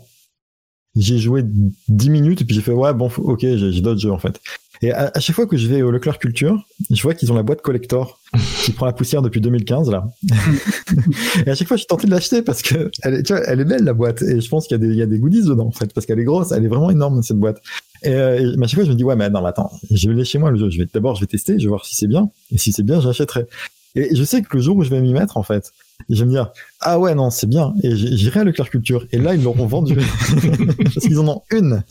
Ils en ont une. Elle est perdue dans le rayon. En fait, c'est une boîte qui dépasse parce qu'elle elle fait genre cinq fois la taille d'une boîte normale. Et euh, c'est comme ça que je l'ai vu. Et euh, ouais, je, je- enfin voilà, j'ai j'ai pas joué plus que ça. Alors il paraît que le jeu comme la- l'animé sont très bons. Euh, Ouais. D'ailleurs, j'ai un collègue qui est pas du tout dans, qui est pas du tout branché animé, Euh, du coup, c'est, enfin, Jérém voit, voit, voit, de qui je parle, j'imagine, oui. euh, parce qu'on a, on a principalement, on a deux collègues avec qui on, on partage l'essentiel de notre temps, et euh, il y en a un qui est très très branché animé et l'autre pas du tout.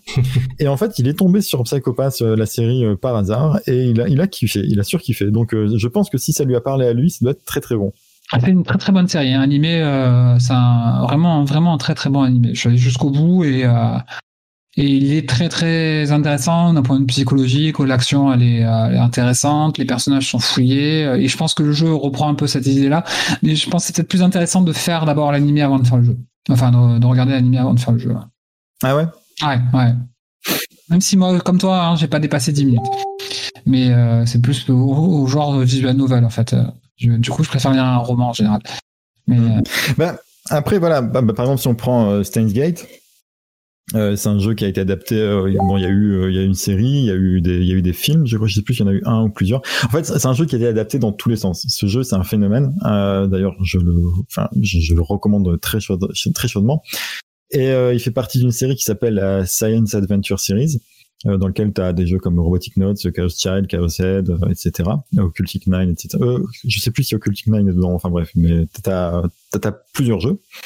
Et en fait, euh, cette série, les, cette série de jeux, elle a été adaptée dans tous les sens. Euh, je crois qu'il y en a quatre qui ont été adaptés en, en animé. Euh, il, y a, il, y a, eu des longs métrages, il y a eu des mangas, il y a eu des light novels, il y a eu des audiodramas et même eu une pièce de théâtre Steins Gate. Euh, et il y a eu plein de spin-off en, en jeux vidéo, euh, donc des visual novels qui, parlent, qui, sont des, voilà, qui, parlent d'aventures que les personnages auraient dans un dans d'autres circonstances. Et euh, du coup, ouais, ça a été adapté dans tous les sens. Moi, j'ai, j'ai vraiment, enfin, c'est, euh, je, je, vous parle souvent de mon top 10, de mon top 5, de mon top 3. S'il y avait un, enfin, mon top 1, c'est Steins Gate. le, le, jeu, mon jeu. S'il y avait un jeu que je devais emporter avec moi dans ma tombe un jour, euh, si je mourais, mais ça ne m'arrivera pas, euh, ce serait Steins Gate. Et, euh, et, du coup, j'ai un peu de mal à recommander la série, à part à des gens qui voudraient vraiment pas jouer au jeu. Parce que la série, euh, elle est pas mal mais on perd complètement en fait l'intérêt de en fait ça raconte une histoire c'est une histoire de, voyage dans le temps de et de d'un héros qui peut revenir sur ses sur ses erreurs et euh, venir les corriger ce qui fait que le, le jeu vidéo en fait c'est le média parfait pour euh, pour cette histoire pour raconter cette histoire euh, pour avoir bah, ne serait-ce que voilà on n'a pas une narration qui est linéaire c'est-à-dire que c'est le, le, le, joueur qui va pouvoir même si c'est ça reste un visual novel donc ça reste fatalement assez linéaire mais on a quand même cet aspect où on peut revenir dans, on peut revenir en arrière, changer les choses et voir ce qui se passe si on se trompe ou si on, fait telle ou telle action à la place d'une autre. Et euh, c'est quelque chose qui amène énormément de poids dans les décisions qu'on prend dans, le jeu, qu'on retrouve pas forcément dans, dans, la série. Dans la série, en fait, on a, en gros, on a le scénario idéal euh, qui, qui, se passe, si je me souviens bien, je l'ai vu un petit moment déjà. Et euh, du coup, on, on a Steins Gate, on a, on a l'histoire, mais on n'a pas euh, vraiment, on on on l'a pas vécu parce que mine de rien, alors je sais qu'il y a beaucoup de gens qui vont être en désaccord avec ça, qui vont, qui vont me dire un visual novel c'est pas vraiment un jeu parce qu'on fait que lire et on prend de temps en temps des décisions.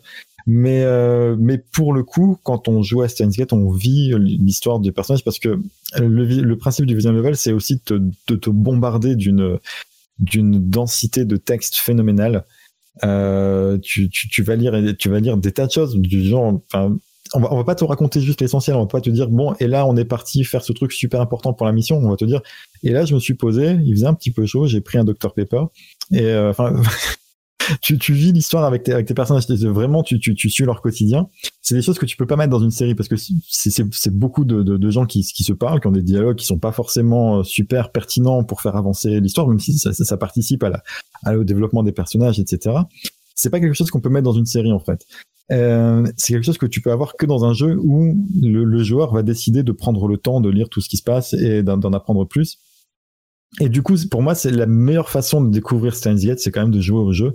Donc pour ça, j'ai pas envie de recommander la série. Pour moi, la série, du coup, si t'as joué au jeu, elle sert carrément à rien parce qu'en fait, j'ai regardé, mais bah oui, c'était sympa parce que ça faisait un petit moment que j'y avais pas joué et du coup, ça m'a permis de, revoir un petit peu l'histoire. Mais euh, et ça, c'est toujours très cool parce que l'histoire est très cool, les dialogues sont, sont sympas, les personnages sont super attachants, beaucoup moins que dans, pareil, beaucoup moins que dans dans, dans le jeu. Encore une fois, parce que aussi, donc quand tu lis euh, quand tu lis une histoire et que tu imagines les, les t'as, as juste la description de ce qui se passe à l'écran avec deux trois images statiques, bah tu te fais ton, ton propre, euh, tu te l'appropries ton personnage, alors que dans un animé, bah, c'est comme dans un film, on te, on te dit, bah voilà, il ressemble à ça. Ouais, et puis au-delà de ça, c'est vrai que, enfin, au-delà de ça, euh, moi, effectivement, j'ai toujours refusé de voir l'animé, euh, justement, euh, grâce plutôt euh, à ton amour pour le jeu lui-même, parce que du coup, euh, je me suis dit, si je dois faire Steins Gate un jour, ce sera pas en animé, il faut que je le fasse en jeu, quoi. Enfin, alors que je suis plus dans ce genre de cas, aller voir les animés d'abord, quoi. Et, Eh euh, et mais là, du coup, et pour ce jeu-là, c'est clair que je- jamais je ne regarderai l'animé avant de faire le jeu. ouais. Alors par contre, l'animé a un avantage euh, assez sympa, c'est que euh, les, les- toutes les scènes qui ont été réalisées pour l'animé ont été réutilisées dans la version Steins Gate Elite, euh, qui du coup intègre les intègre les scènes de l'animé en fait. Ok. Donc voilà, ça c'est assez cool. Euh, à côté de ça, alors il y a un truc que j'ai pas vu, qui pour le coup peut être sympa, parce que qui, qui est Danganronpa The Animation. Mhm. Euh, ça peut être très cool parce que contrairement à contrairement à Steins Gate où euh, bah, c'est beaucoup de on parle beaucoup, il y a beaucoup de choses qui sont assez statiques. Danganron- Danganronpa c'est quelque chose qui est un peu plus dynamique et qui est un peu plus un peu plus flashy. Et euh, je pense qu'en animé ça doit très bien passer. Et euh, voilà je l'ai pas vu après. Donc je peux pas je peux pas vous recommander à 100% mais les notes enfin les, les avis que j'ai pu en lire euh, étaient plutôt positifs. Et je pense que la série peut avoir son intérêt, même si encore une fois, bah, j'ai pas envie euh, que ça décourage des gens de jouer à cette excellente série euh, qui, est, la série des Danganronpa. Voilà. Alors, à, à vous écouter, euh, j'ai l'impression en fait que qu'on arrive un peu à la même conclusion euh, qu'on a eu, c'est-à-dire pour les, euh, les les animes, euh, enfin les, les jeux adaptés en anime, euh, enfin excuse-moi, les plutôt euh, dans la première partie les animes ad- adaptés en jeu. J'ai l'impression que pour les jeux adaptés en anime, on arrive un peu à la même conclusion, c'est-à-dire que c'est ça apporte pas grand chose en fait euh, à l'univers et à l'histoire. On va pas beaucoup plus loin, à part, dans- à part quelques cas. euh, Ouais, par exemple, il y, avait, même que c'est- il y avait le film euh, FF7 Advent Children, je sais pas si vous l'aviez, bon, vous avez dû le voir, c'est obligé. Euh, on en a parlé tout à l'heure. euh, voilà, enfin oui, vous, vous- vous l'avez évoqué, ça rentre dans les détails, quoi, mais. euh, Oui, effectivement. Mais, euh, mais, euh, lui, euh, ça, ça, ça, ça, ça a apporté une petite conclusion à l'histoire avec Sephiroth, et, et, euh, mais voilà, par des quel- quelques cas à part comme ça, j'ai l'impression que d'une manière générale, euh, à part, euh, à part d'être fait dans un but mercantile, ça n'a pas vraiment d'intérêt au niveau de l'histoire et du lore, quoi. c'est même pire en fait, parce que encore dans un jeu, même si jamais c'est la même histoire et que tu la revis, t'as quand même le, le, le kiff de, de pouvoir interpréter ton personnage en fait. Et Mm. Tu vois, ce que je disais dans Attack on, on Titan, tu, tu, voilà, tu tues des Oui, titans cool. l'intérêt, c'est que tu vis l'histoire, Voilà. pas spectateur. Alors que ben, quand tu, tu- juste tu regardes un truc qui te raconte quelque chose que tu connais déjà Ouais. et que, qui te l'a déjà mieux raconté ailleurs, en fait, bah, effectivement, ça, ça limite un peu l'intérêt. Après, bon, bah, c'est sûr que jouer à un visual novel, c'est pas quelque chose que tout le monde va faire. En fait, je comprends qu'il y ait des gens qui puissent se dire, bah, en fait, non, c'est pas mon kiff. Et euh, bah, pour cela, c'est peut-être intéressant aussi de, que, que les séries existent. Quoi. Oui. Mhm, effectivement. ouais. Ok, bon, ben. Je pense qu'on a euh, fait un tour d'horizon assez, euh, Ouais, assez je pense que c'est pas mal. Ouais, Je pense qu'on peut passer ben, au ramène le jeu alors.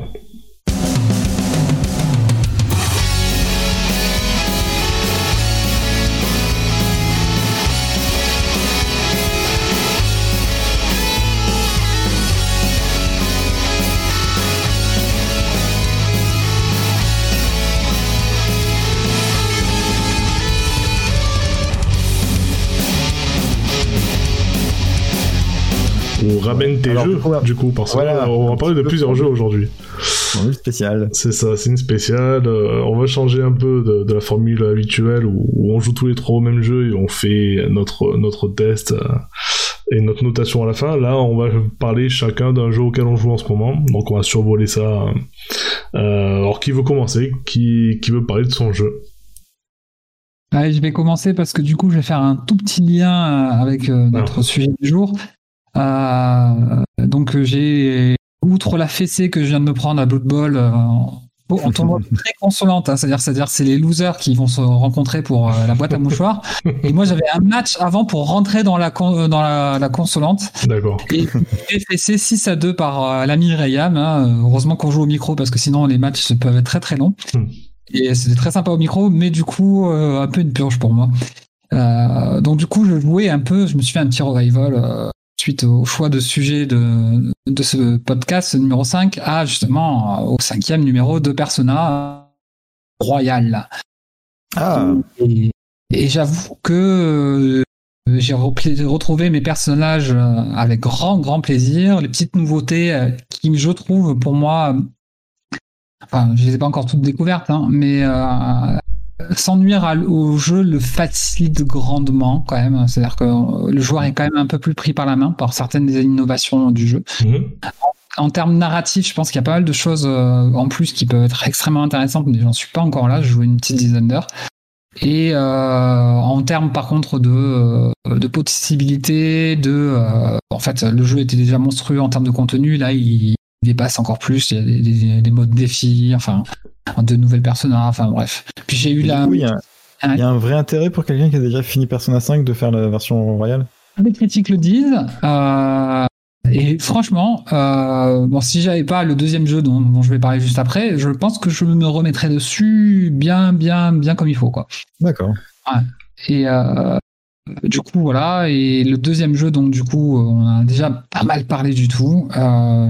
C'est ben, Death Stranding. Oui, forcément. Ah. Euh, forcément. Euh, et j'en suis à, peu près un peu moins d'une vingtaine d'heures de jeu. Euh, j'ai pas énormément avancé dans l'histoire parce que j'ai bien kiffé de, transporter les commandes. Et voilà, un peu ce que je voulais en dire, c'est assez rapidement. C'est, j'ai l'impression de créer, voilà, ce qui m'a beaucoup plu, c'est ce que je vous disais en off, c'est-à-dire de, créer mes propres chemins dans la montagne. C'est ça. Ouais, et ça, c'est vraiment, c'est vraiment chouette, quoi. Mm. Et euh, En fait, je comprends pas comment on arrive à conceptualiser ce genre de, gameplay parce que c'est super casse-gueule, ça aurait pu être nul en fait. Oui, c'est Kojima. oui, mais tu vois, en fait, j'arrive pas à savoir comment on arrive à avoir une, une abstraction au point de pouvoir se dire écoute, là, j'ai une idée, ça va être bien. C'est des mecs, c'est un mec qui marche dans la montagne, tu, tu poses des ponts, euh, voilà. Ça marche tellement bien, mais je, je comprends pas comment on peut se lancer là-dedans en se disant ça va être ça mon jeu. J'arrive pas à comprendre en fait ça. Après, c'est un jeu qui divise pas mal. Hein. C'est-à-dire que nous, on le trouve génial, mais il y a beaucoup de gens qui le trouvent aussi horrible. C'est un jeu qui te soit tu l'adores soit tu l'aimes pas du tout il n'y a pas d'entre deux quoi oui mais ce que je veux dire c'est que ça pourrait être nul pour tout le monde en fait c'est à pas grand chose près en fait si mm. jamais il suffisait que la physique elle soit un petit peu pétée euh, que les, environnements soient un petit peu moins euh, fonctionnent moins bien parce que là en fait tout fonctionne bien t'as toujours envie d'aller voir un petit peu ce qui se passe derrière euh, du coup, ça, te pousse à l'exploration naturellement, quoi. Mm, mm. Enfin, je sais pas ce que t'en penses, The Poulpe, c'est ton jeu. je, voulais parler justement ça m'a rappelé une petite anecdote là tout à l'heure, et, je tiens des parfois des petits carnets de voyage, de mes explorations notamment en montagne, et je me suis dit je vais prendre un petit kiff perso et égoïste euh, en vous lisant justement une euh, des dérivations liées à des menaces potentielles dans la montagne. Il faut savoir avant cette histoire, pour euh, remettre le contexte, que je me suis fait mordre dans un village à Saint-Véran par un chien d'éleveur qui traînait sur la route du village. Donc euh, j'avais une petite appréhension sur les chemins de montagne euh, quelques mois plus tard, l'été venu, lorsque après m'être réveillé tard, mais sans avoir fait une nuit complète, je m'attelle à la préparation de la grande balade du jour, pointe feuillette. Départ encore retardé, je profite d'un petit café aux trois marmottes avant de me lancer. Après une ou deux, un ou deux kilomètres à ces plages, j'aborde la première difficulté. Ça grimpe dans un cadre magnifique entre. Euh, qu'est-ce que j'ai écrit? J'aurais même pu à lire. Je suis en train de me dire, putain, t'es en train de bugger, c'est le son, qu'est-ce qui se passe? Et euh, papillons, et, etc., dans les arbustes qui bordent le chemin. J'arrive enfin au col de Chaussière, où je me retrouve au milieu du chemin, plein de mouches. En face de moi, le premier Oh là là, le premier, le premier. Col, pointe feuillette, ou tranche feuillette comme je le surnomme à ce moment-là. Une demi-heure plus tard, je croise un randonneur expert. Il avait des bâtons. Il me dit qu'il avait, avec étonnement qu'il n'a pas croisé de troupeau de moutons ni de patous. Il me confie qu'il n'est pas tranquille en leur présence. So do I. Quelques minutes plus tard, hurrah, j'arrive au sommet où un grand vent me fouette. Petit ou grand panorama, photo, puis redescente d'un côté et de l'autre euh, barrière, entre Drôme et Isère. La redescente est très agréable, jusqu'à ce que je croise un troupeau de moutons. Enfer et damnation. Je contourne, en m'éloignant, mais dès que j'arrive à porter des viseurs, des patous bioniques, euh, me snipant et m'aboyant dessus, ils me poursuivent. C'est alors que je joue un peu un chat euh, au jeu à chat à souris, où je finis par capituler en essayant de rejoindre Pointe Feuillette. Hasard et détour, et heureux, Je retombe sur le sentier qui m'amène au ruisseau de Tranchemule. Je descends en mode blasitude sur, le, sur les caillasses et finis le chemin au bord d'un très joli ruisseau. Et c'est un petit peu la sensation que j'ai quand je joue à Death Stranding et que je dois livrer un colis ou en passant devant un territoire de mules ou devant des échoués. Et voilà, c'est en fait il faut que je me casse parce que je vais me faire bouffer. Euh, Martial Pagnol, ouais, je représente. Ouais, c'est ce que dire. Il y, a, il y a du Martial Pagnol dans le texte, là. Po, po, po, po Brr, brr. Brr. L'aspect qui m'a qui m'a plu un peu dans le jeu, effectivement, c'est euh, l'aspect communautaire, Ouais. mais euh, avec un bémol, mais qui m'est tout à fait personnel. Eric Autant trouve ça chouette de participer à un grand tout et transporter la pierre euh, dans une série de refilage de bébés collectifs. Autant l'aspect communautaire me tente pas du tout. Enfin, pas plus que ça, en fait. Les points de connexion et autres joyeusetés, Ouais. d'échange d'objets. euh, Ah oui, non, ouais, ça m'a, ça m'a pas parlé plus que ça non plus. euh, le côté tu te lis avec des gens, euh, non. Et les likes qui, même s'ils sont pris dans un sens positif, euh, il faut monter les niveaux des structures, euh, des gens que tu rencontres, etc. Ben, j'aime pas vraiment. Enfin, j'aime, j'aime bien l'idée qu'il y a derrière, la sensation parfois d'être content d'avoir ramené quelques colis à un joueur euh, que tu ne rencontreras jamais. Mais je trouve ça un, un poil artificiel en fait. Quoi. Ouais, bah, Ouais, c'est un côté communautaire, ouais. Mm. Après, euh, voilà, moi, mettre des upvotes quand je passais un panneau keep on, keeping on, euh, bah ouais, petit, hop, petit upvote, tu vois, ça fait plaisir. Bah, justement, c'est un peu ça. Par contre, euh, quand il y a un, mec- un joueur qui, qui euh, tu vois apparaître à l'écran qu'il a pris le même chemin que toi, euh, ou, ou tu reçois un petit like quand tu viens de te connecter, euh, là tu te dis ah ça y est, je suis un grand explorateur, on suit mes traces. et, euh, et, et ça c'est chouette parce que de- du coup, euh, pour revenir au bateau, euh, effectivement, moi je prends des chemins qui évitent les menaces. Hein. J'évite absolument de n'importe quoi. Ah, moi, Et- j'avais mes, coins. hein. Après, quand une fois que je savais où ils apparaissaient les BT, là, je, je, je traçais. j'avais des endroits où je passais et je savais qu'il n'y en avait pas, quoi. Et euh, du coup, voilà, c'est peut-être voilà un petit peu euh, justement après l'épisode que je vous ai décrit euh, du style balade en montagne, c'est un peu voilà le côté un petit peu solitaire. Moi, quand je balade, euh, bah, finalement, je balade très très souvent seul. Mhm. Comme toi, ultra chillé, je n'ai pas d'amis.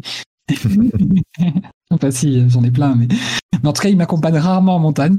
Euh, ce qui m'amène un peu aussi au gameplay. Du coup, euh, je trouve que c'est une vraie réussite. On a vraiment la sensation euh, manette en main de de lourdeur. Ces poids d'un côté ou de l'autre.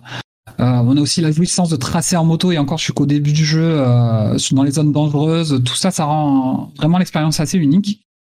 Et euh, j'ai bien aimé forcément, le, sinon je jouerais plus au jeu, euh, le système de livraison, de construction. on, on kiffe voilà vraiment de livrer des, commandes dans les restes des États-Unis.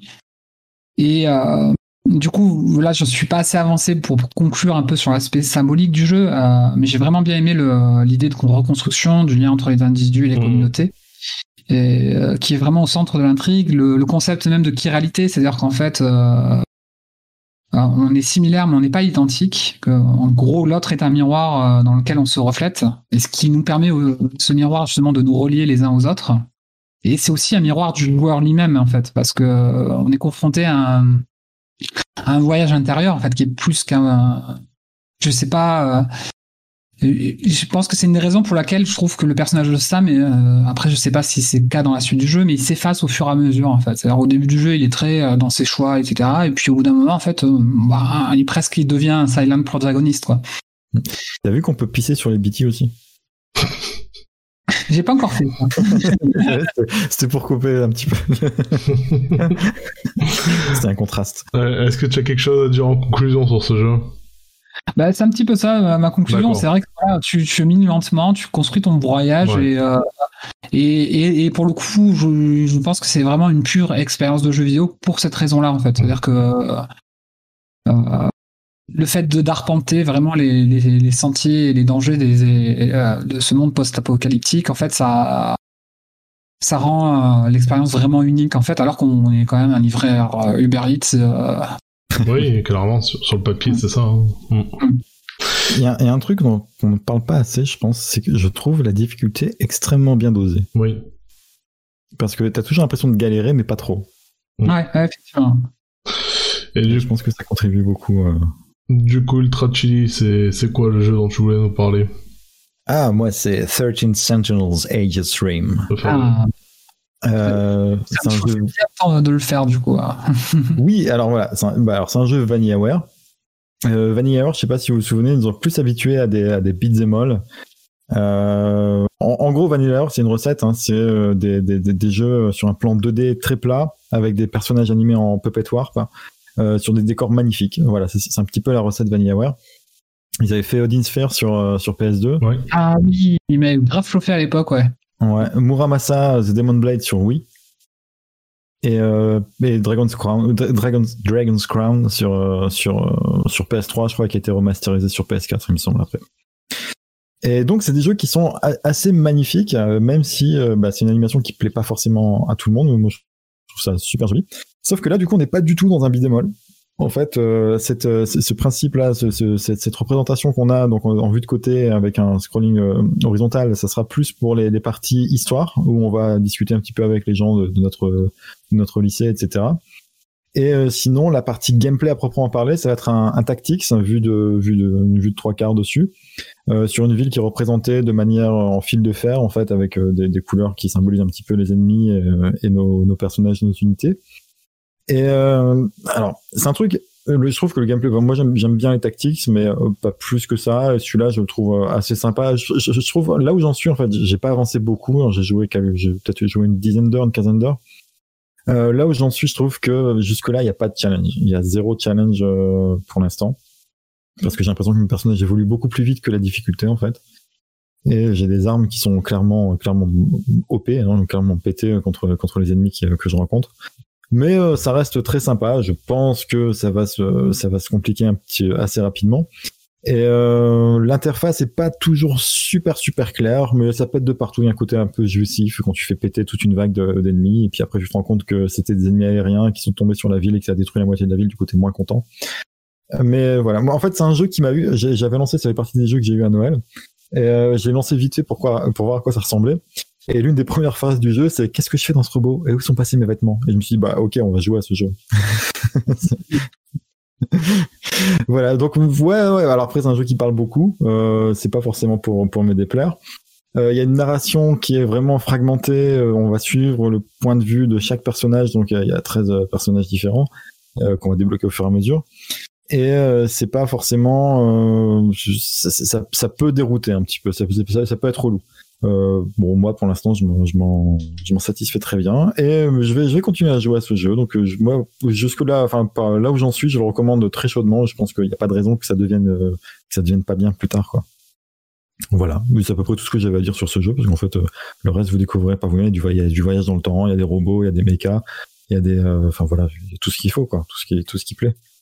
Étant grand fan de Tactical, d'ailleurs, un jour il faudra qu'on fasse un spécial. Pour le coup, ça me chauffe encore plus maintenant. il y avait, ça me fait penser à un jeu euh, que j'avais fait sur PS3 euh, qui était complètement, euh, enfin peut-être que les puristes connaissent très bien, tombage de micro, euh, que les puristes connaissent bien. Je crois que c'était Overlord. pareil, c'est ça, ça prenait les formes d'un d'un visual novel en fait.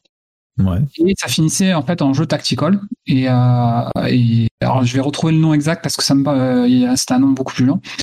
Et c'est un jeu qui m'avait beaucoup plu. Après malheureusement il, il était tombé au moment où bah, j'ai acheté la PS4 quoi. Hmm.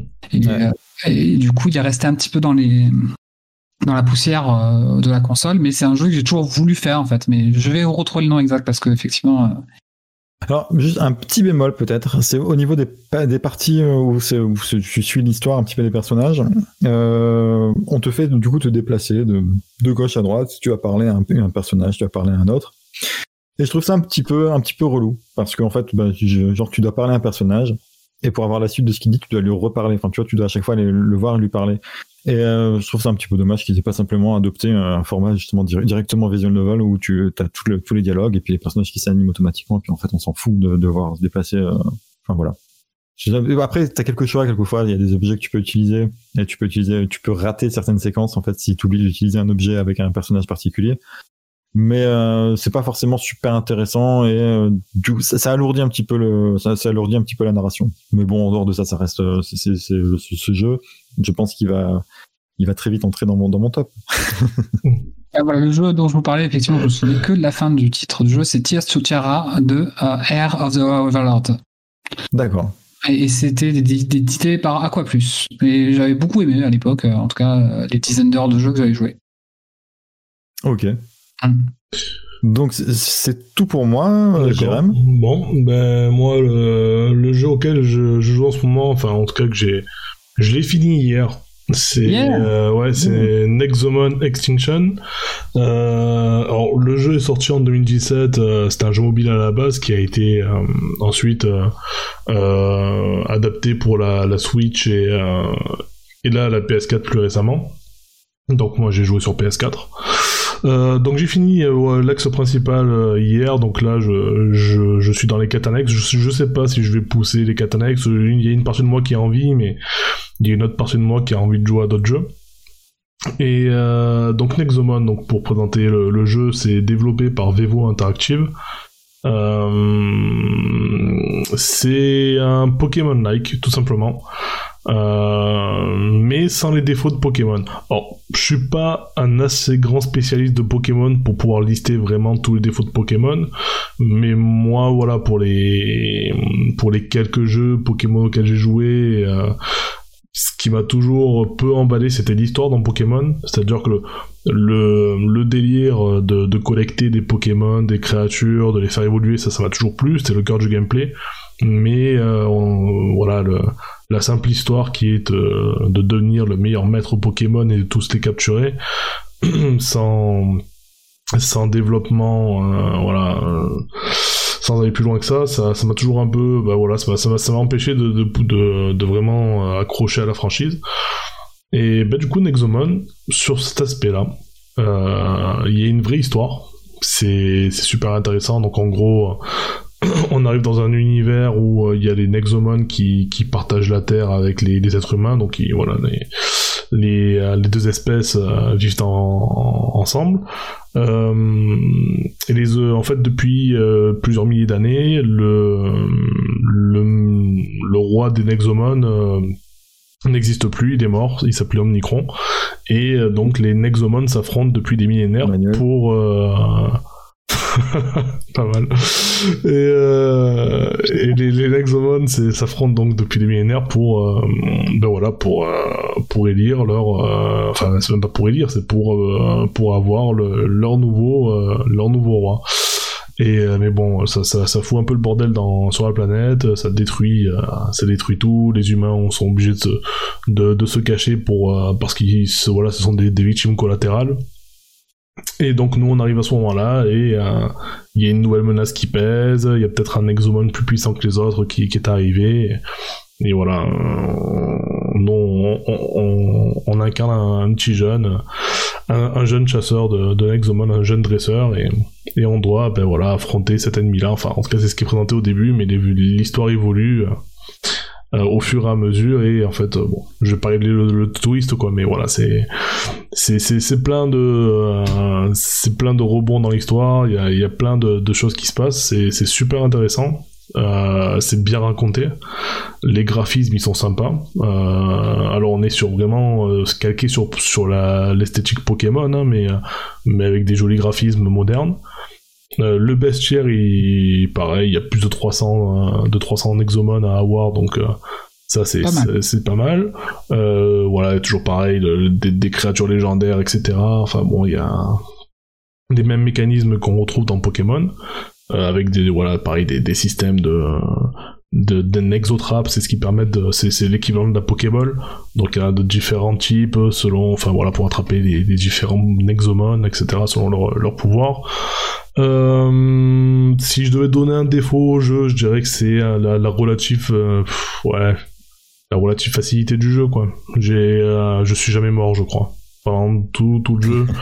Euh, Mais pareil, dans Pokémon, tu meurs pas, si. Ouais, c'est vrai que ouais, pendant Pokémon c'est pareil. Mais ouais, dans, dans- voilà, je suis, je suis pas mort une seule fois. J'ai eu un ou deux combats un peu ardus, mais pas plus que ça.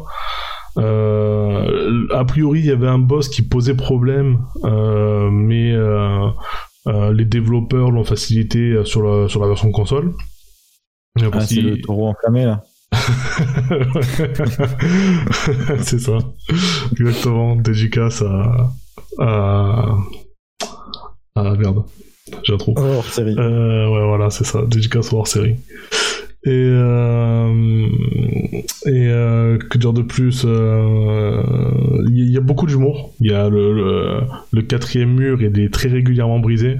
Euh, que parfois, quand il, quand il arrive des, des, des petits imprévus ou des petits twists entre guillemets inattendus mais qu'on a vu arriver, t'as un perso toujours le même qui s'appelle Coco qui, qui fait du, du, voilà, du second degré ou du sarcasme et qui déjà on l'avait pas vu venir ça. Hein. Les développeurs devaient manquer de budget sur cette partie-là. Enfin, c'est voilà, c'est plein de, de, de micro blagues par-ci par-là, où les types se prennent pas trop au sérieux. Enfin, et oui, parfois ils rigolent aussi de leur comparaison avec Pokémon, sans, citer Pokémon, mais voilà.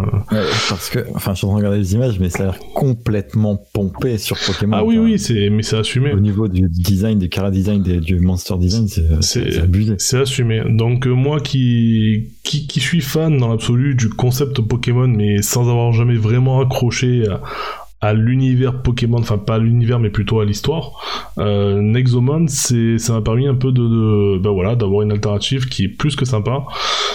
Donc les gens qui aiment Pokémon peuvent se lancer dans ça.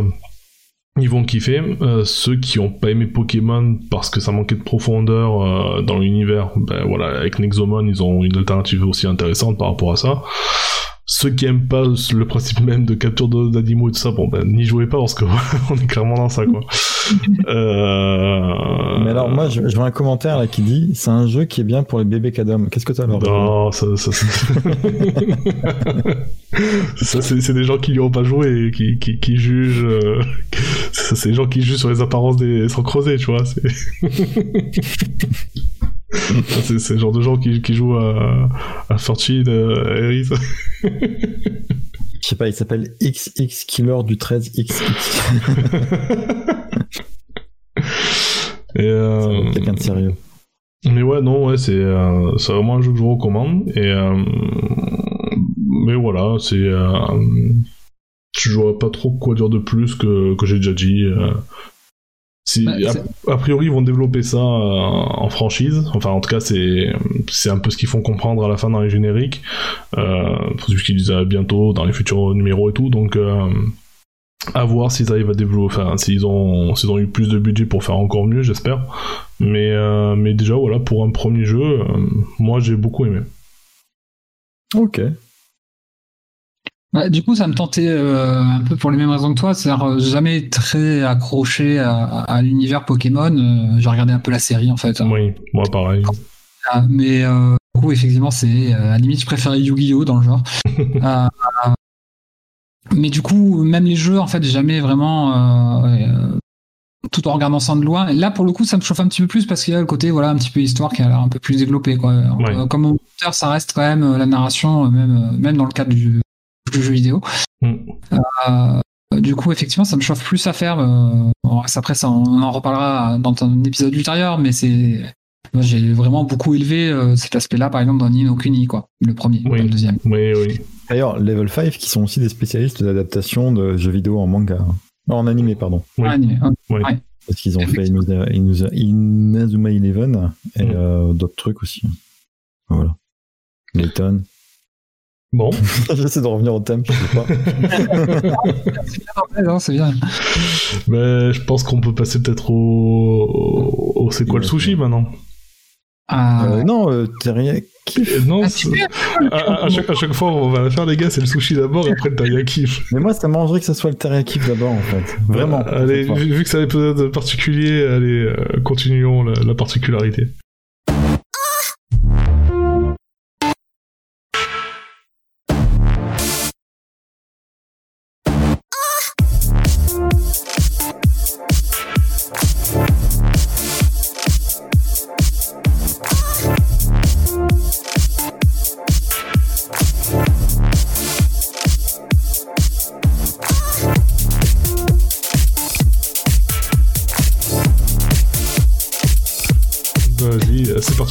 M'arrangerait teriyaki. que ce soit... Et ça m'arrangerait que ce soit Jirem qui finisse le teriyaki.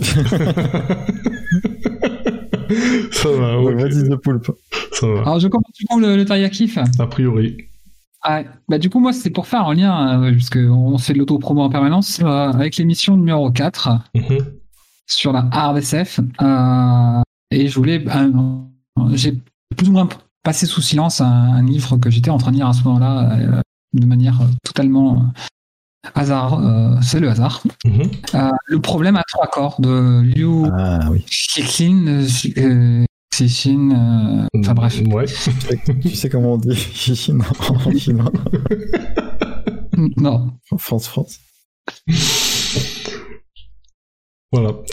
Chine, France, France. Donc voilà, c'est un livre que j'aurais pu parler dans le numéro RDCF tout simplement parce qu'il c'est la RDCF. Hein. Le sujet principal du livre, ça reste quand même la science et le questionnement autour de la science. Et c'est véritablement au cœur de l'intrigue.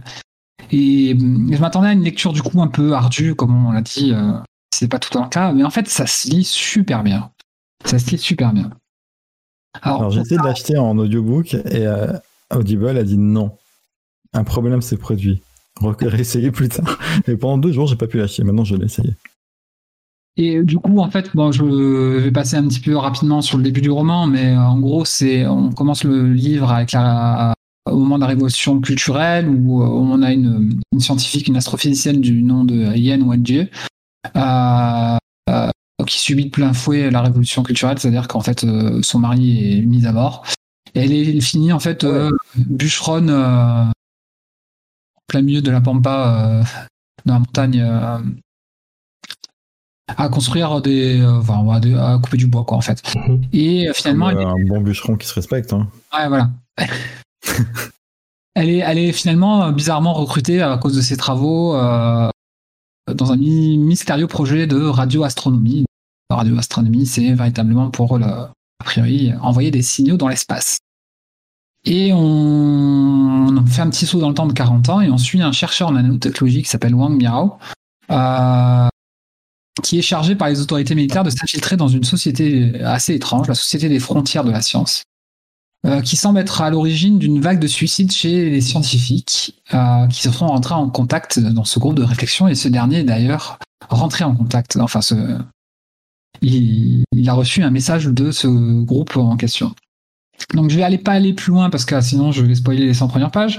Euh, Est-ce que ça fait flipper quand tu reçois un message d'un groupe qui a fait que tout le monde s'est suicidé après avoir été en contact avec eux Non? C'est un petit peu, c'est pas très cool comme nouvelle quoi. Ah, et, et du coup, comme il est recruté, ouais, là, il, il, il flippe bien. hein. C'est assez intéressant parce que du coup, dès, euh, dès la page 100, en fait, tu, tu commences à dire Ah oui, ça fait flipper.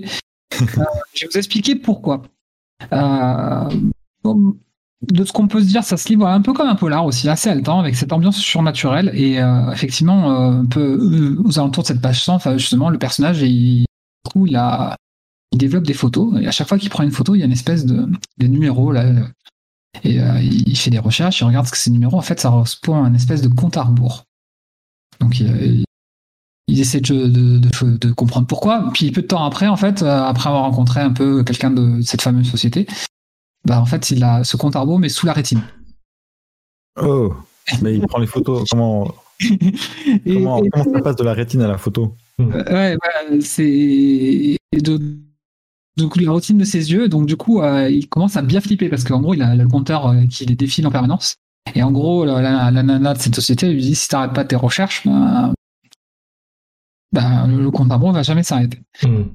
Et, euh, du coup, c'est assez intéressant parce que du coup, ça ça prend vraiment un petit côté fantastique dans, l'histoire et il finit par en fait euh, par l'intermédiaire sans, entrer dans les détails à, à découvrir un jeu en VR très très prenant très saisissant qui est le jeu du problème à trois corps qui donne euh, euh, son nom à l'ouvrage où euh, oui il rencontre euh, des personnages joueurs donc euh, qui sont historiques ou des célèbres scientifiques comme Léonard de Vinci Einstein etc en tout cas c'est des pseudos de joueurs qui ou des grands dignitaires chinois et en fait le jeu Et lui, dans l'eau?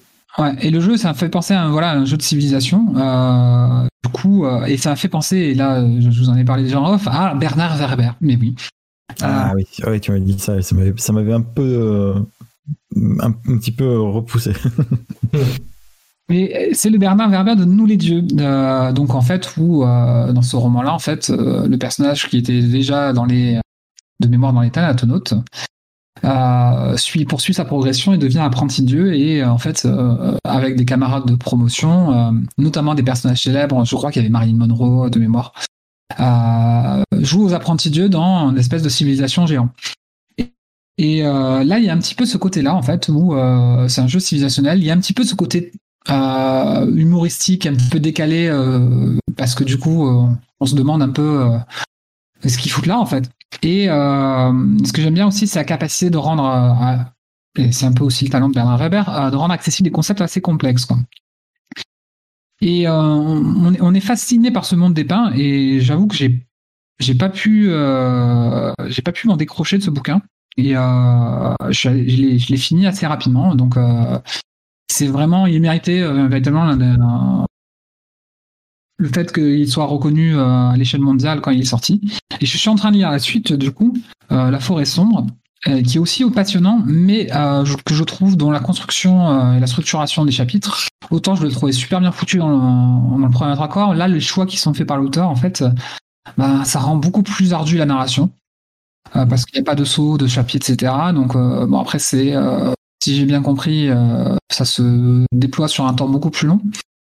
Mais je pense que c'est vraiment, pour ceux qui aiment de la RDSF et qui aiment la SF tout court, un grand kiff de, de littérature. Je vous en reparlerai quand j'aurai fini le deuxième et le troisième de cette trilogie.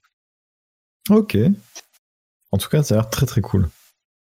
Est-ce que t'as un taille à kiff, toi, Ultra Chili Ouais, c'est même que toi, c'est pour ça que je voulais que tu finisses. Bon, bah alors, euh, on va être d'accord. Euh, donc moi, je vais parler de la série japonaise Alice in Borderland. Euh, Je l'ai vu aussi du coup.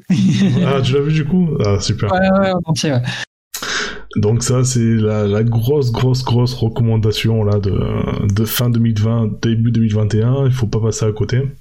Donc on est un peu dans le thème hein, de, la mise au point parce que c'est, euh, un manga qui est adapté en série TV, donc c'est sur Netflix, c'est en 8 épisodes.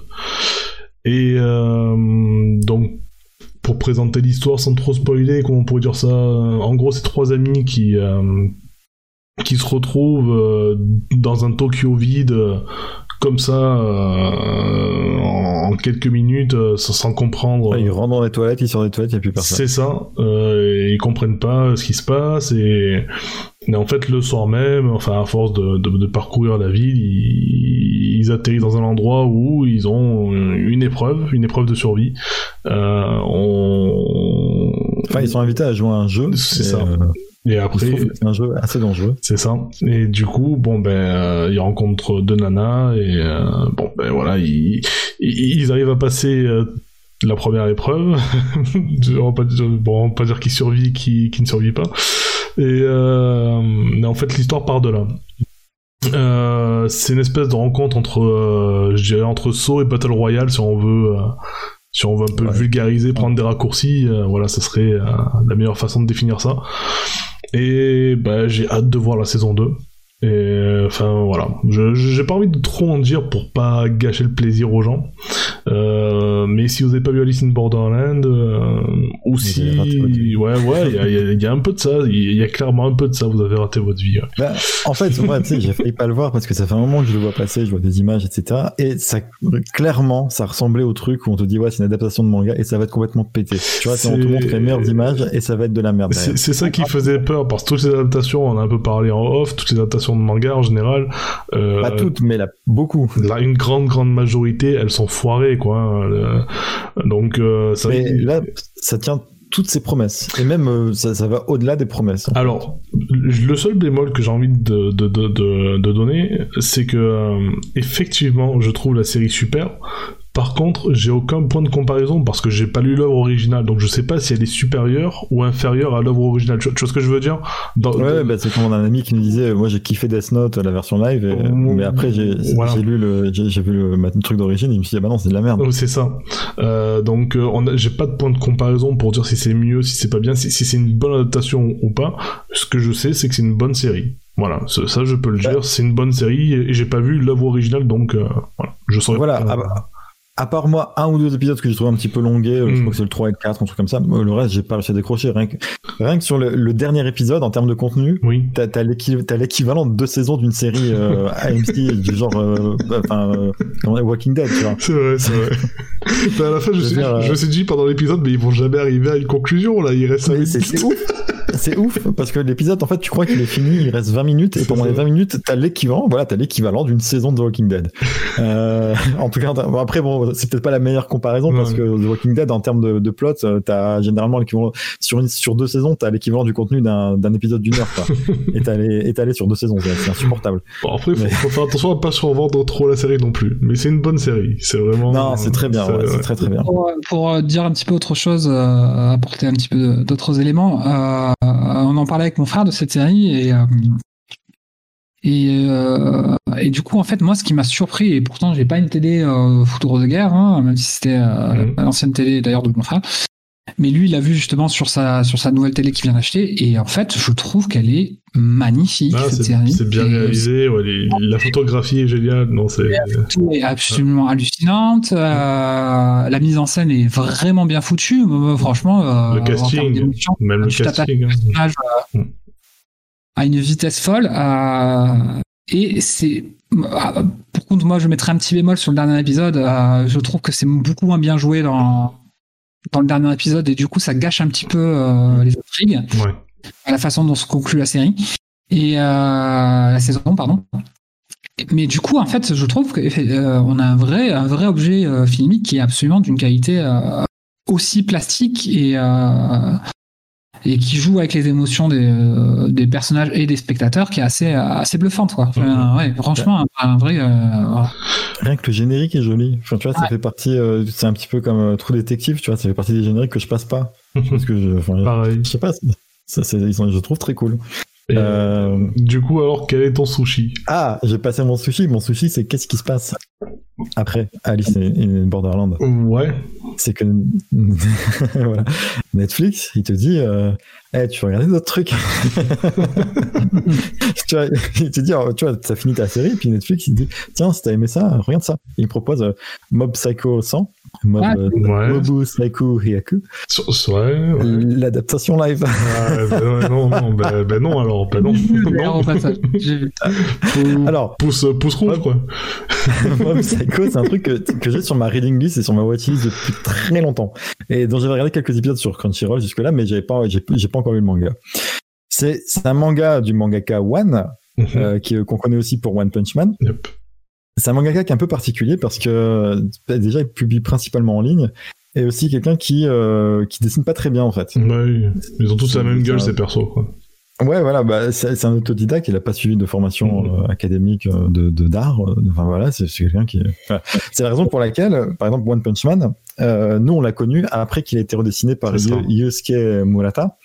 Mhm. Euh, qui est rien que lui, enfin juste vite fait pour, pour présenter le personnage, c'est un, un mec qui avait qui était dessinateur sur euh, High Shield 21.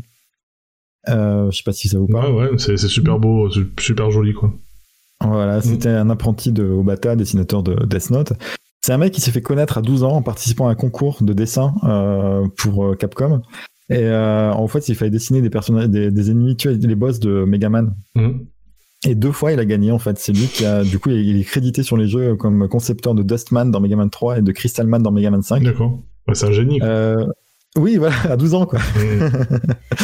Euh, il avait commencé à adapter récemment Retour vers le futur en manga. Finalement, ça a été annulé parce qu'ils ont, il n'a pas eu les droits. Hmm. Et euh, là, récemment, il a bossé sur des covers, de, des covers alternatives en manga, enfin un peu stylé manga de, de Spider-Man. Voilà, donc il a très largement amélioré les plans, c'est ce qui a permis au fait à la série One Punch Man de connaître un succès international, même si à la base le manga sur Internet faisait déjà un carton plein au Japon. Ouais. Euh, donc, et donc l'adaptation en animé qu'on a pu voir reprend le dessin de Murata. C'est pas forcément, c'est pas le cas dans Mob Psycho, euh, parce que j'ai l'impression que ça reprend directement les dessins du manga. Et c'est, parce que, enfin, ce que je me suis dit parce que c'est vrai que c'est pas ouf en fait. Euh, en tout cas, pas toujours. Ça, ça, ça atteint pas toujours les, standards auxquels on est habitué. On a quelquefois, t'as l'impression vraiment que ça a été dessiné sous, sous Paint avec des ombrés complètement pétés. Il y a un côté vraiment, enfin, il y a vraiment un côté amateur sur certains dessins. Euh, mais en fait, ça crée une sorte, ça, crée un truc qui marche très très bien. Et euh, j'ai vérifié, j'ai regardé quelques planches, c'est aussi le cas dans le manga. C'est que t'as un contraste énorme entre les scènes euh, terre à terre, la vie de tous les jours, qui sont de qualité variable, Mhm. et les scènes plus punchy où il se passe vraiment des trucs importants, où t'as des, des combats, etc. Qui là, pour le coup, ben, dans l'animé, en tout cas, ça bénéficie d'une d'une animation d'excellente qualité avec un trait beaucoup plus précis, détaillé.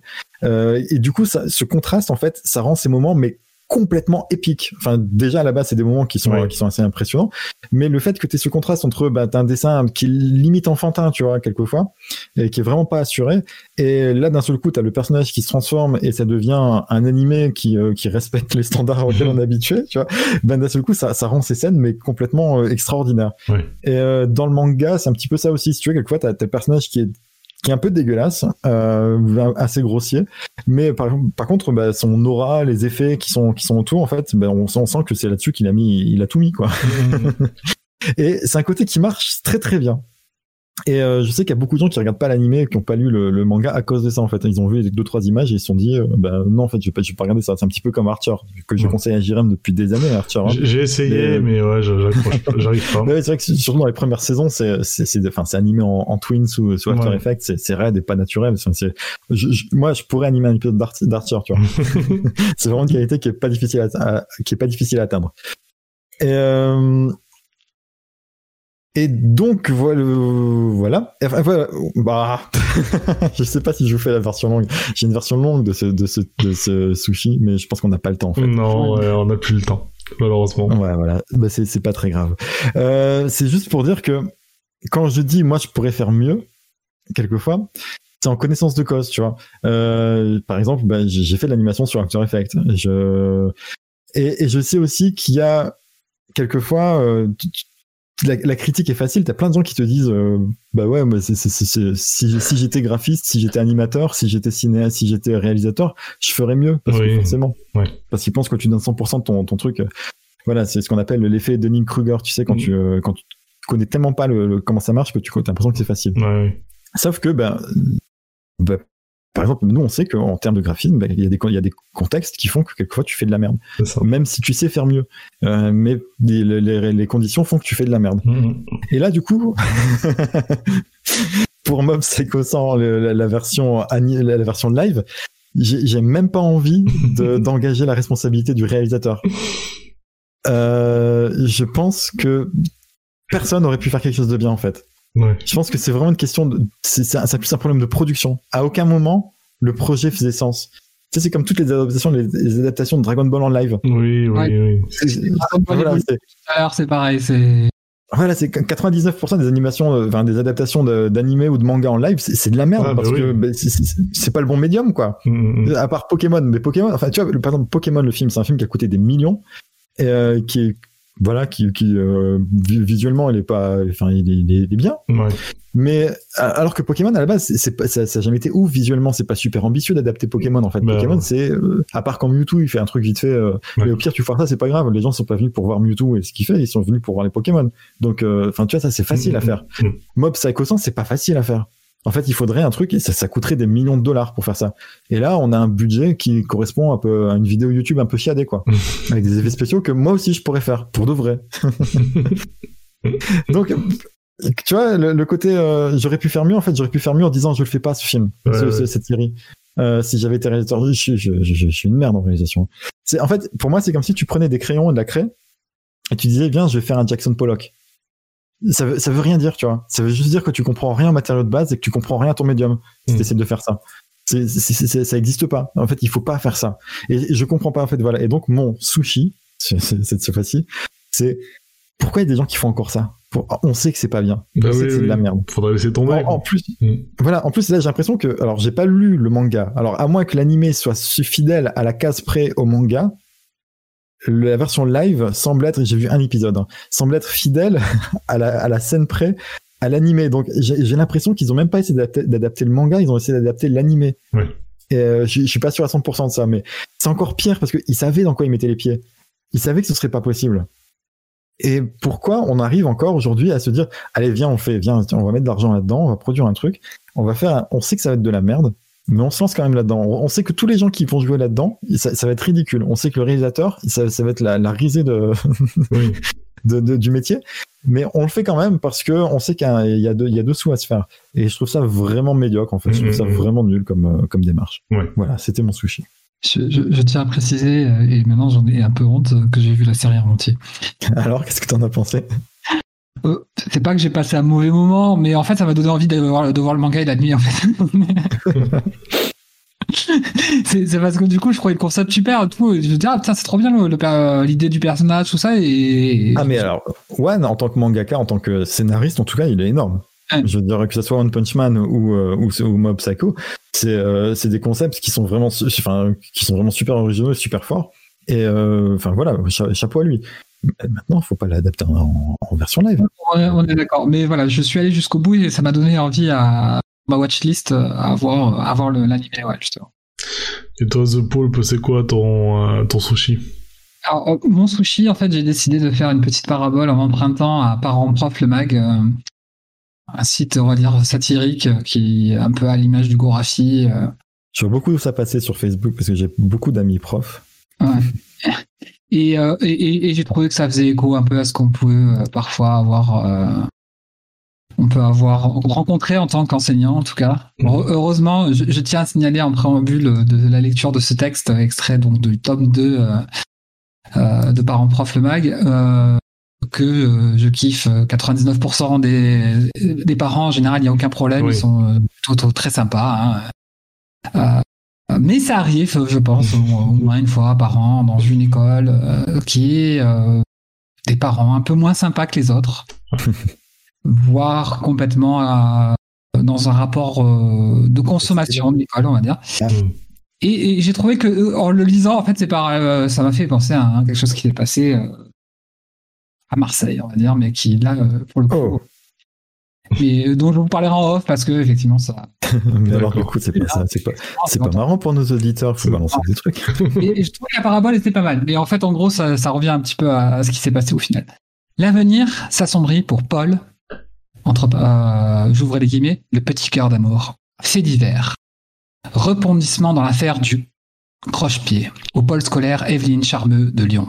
Selon des dernières informations, Paul F., 9 ans, scolarisé en classe de CM1, ne serait pas, ouvrez les guillemets, le petit cœur d'amour, fermez les guillemets, ainsi qualifié par ses parents.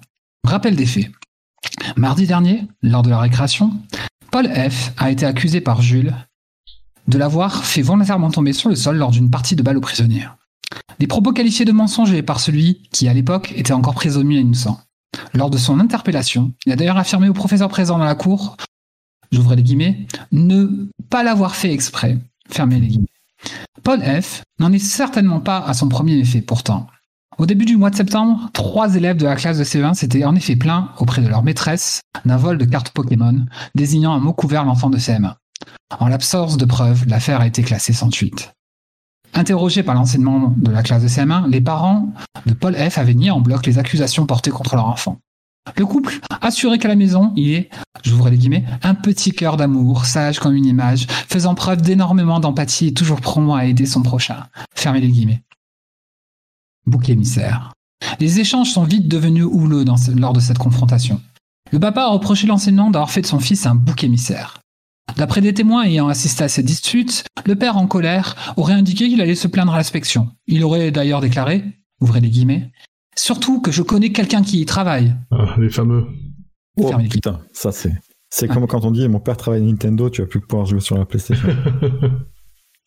Un nouvel événement, événement dramatique allait bientôt étayer le propos du fonctionnaire. En effet, ce jeudi, dans la cour de récréation, Paul F. a été surpris en flagrant délit d'acte d'incivilité. Il a volontairement poussé au sol la petite Kelly, scolarisée en CP sous l'œil des deux enseignants de service. Cette nouvelle attaque est une nouvelle pièce à charge dans son dossier d'accusation. L'étau se resserre sur le petit Paul F., dont la personnalité trouble ne fait plus aucun doute. Malgré les différents témoignages et les preuves évidentes, et constatant l'incapacité de l'équipe enseignante à s'adapter à leur fils, les parents de Paul ont décidé de lui maintenir leur confiance. Dès la semaine prochaine, ils iront l'inscrire dans le privé. Ah, bah, c'est une bonne nouvelle. L'histoire est finie bien Ouais, il est fini. ouais. Non, mais l'histoire Bah, finit, le- l'histoire finit bien. finit bien. L'histoire Oui, finit bien quand oui. il se casse, ce, ce- ce petit enculé de Paul F. Quoi. Ouais, mais le problème, c'est pas Paul F, hein. Le problème, c'est les parents. Ouais, Oui, bon, c'est Paul et c'est le F, on va lui péter la gueule. Et voilà, donc dans 99,9% des cas, ça se passe euh, bien, mais sûr. effectivement, euh, je, je pense que n'importe quel enseignant aura eu au moins une fois dans sa carrière euh, à avoir eu euh, Oui. ne serait-ce qu'une réflexion de ce type-là, c'est-à-dire que ben, que les, enfants, eh ben non, ils mentent jamais en fait.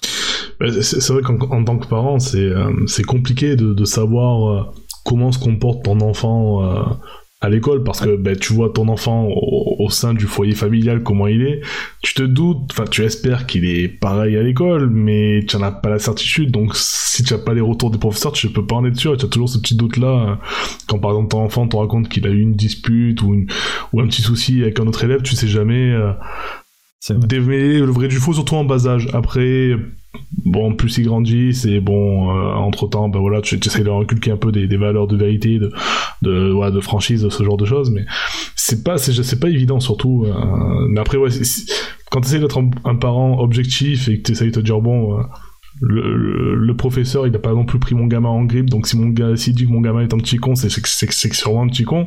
Je pense que la plupart des gens, ils l'entendent, quoi. Mais, euh, mais ouais, tu, tu t'as tu as aussi le cas de figure, comme dans l'article. Euh, Mais voilà, c'est- après- c'est c'est un article fictif. Hein. oui, oui, mais, mais ça reflète, une- ça reflète une vérité, quoi. Ça Après, reflète t'as aussi une des vérité. parents qui sont vraiment de mauvaise foi et qui sont des connards. Ah oui, bien sûr. Quand, quand j'étais pion dans un collège, là, il y avait un, gamin qui était super casse-couille tout le temps. En fait, il se croyait tout permis parce qu'à chaque fois qu'il faisait une connerie, son père venait et puis disait ouais mon fils il est pas collé. Et euh, les autres pions disaient bah ok son fils il est pas collé. Et euh, moi je me souviens, enfin dans le collège c'était interdit de porter une casquette. Et le gamin régulièrement il faisait une casquette. en- Il venait avec une casquette. En plus il y avait une casquette avec un truc, euh, c'était une croix, euh, je sais plus, c'était un truc tu vois, le, un, un petit peu nazi mais pas trop. Euh, genre une croix de Malte, un truc comme ça, tu vois. Ok. Euh, et du coup, moi, il m'énervait, ce gamin. du coup, à chaque fois qu'il passait, je lui prenais sa casquette. Et à chaque fois, le père, le soir, il disait, allez où la casquette de mon fils? Et quelqu'un lui donnait la casquette.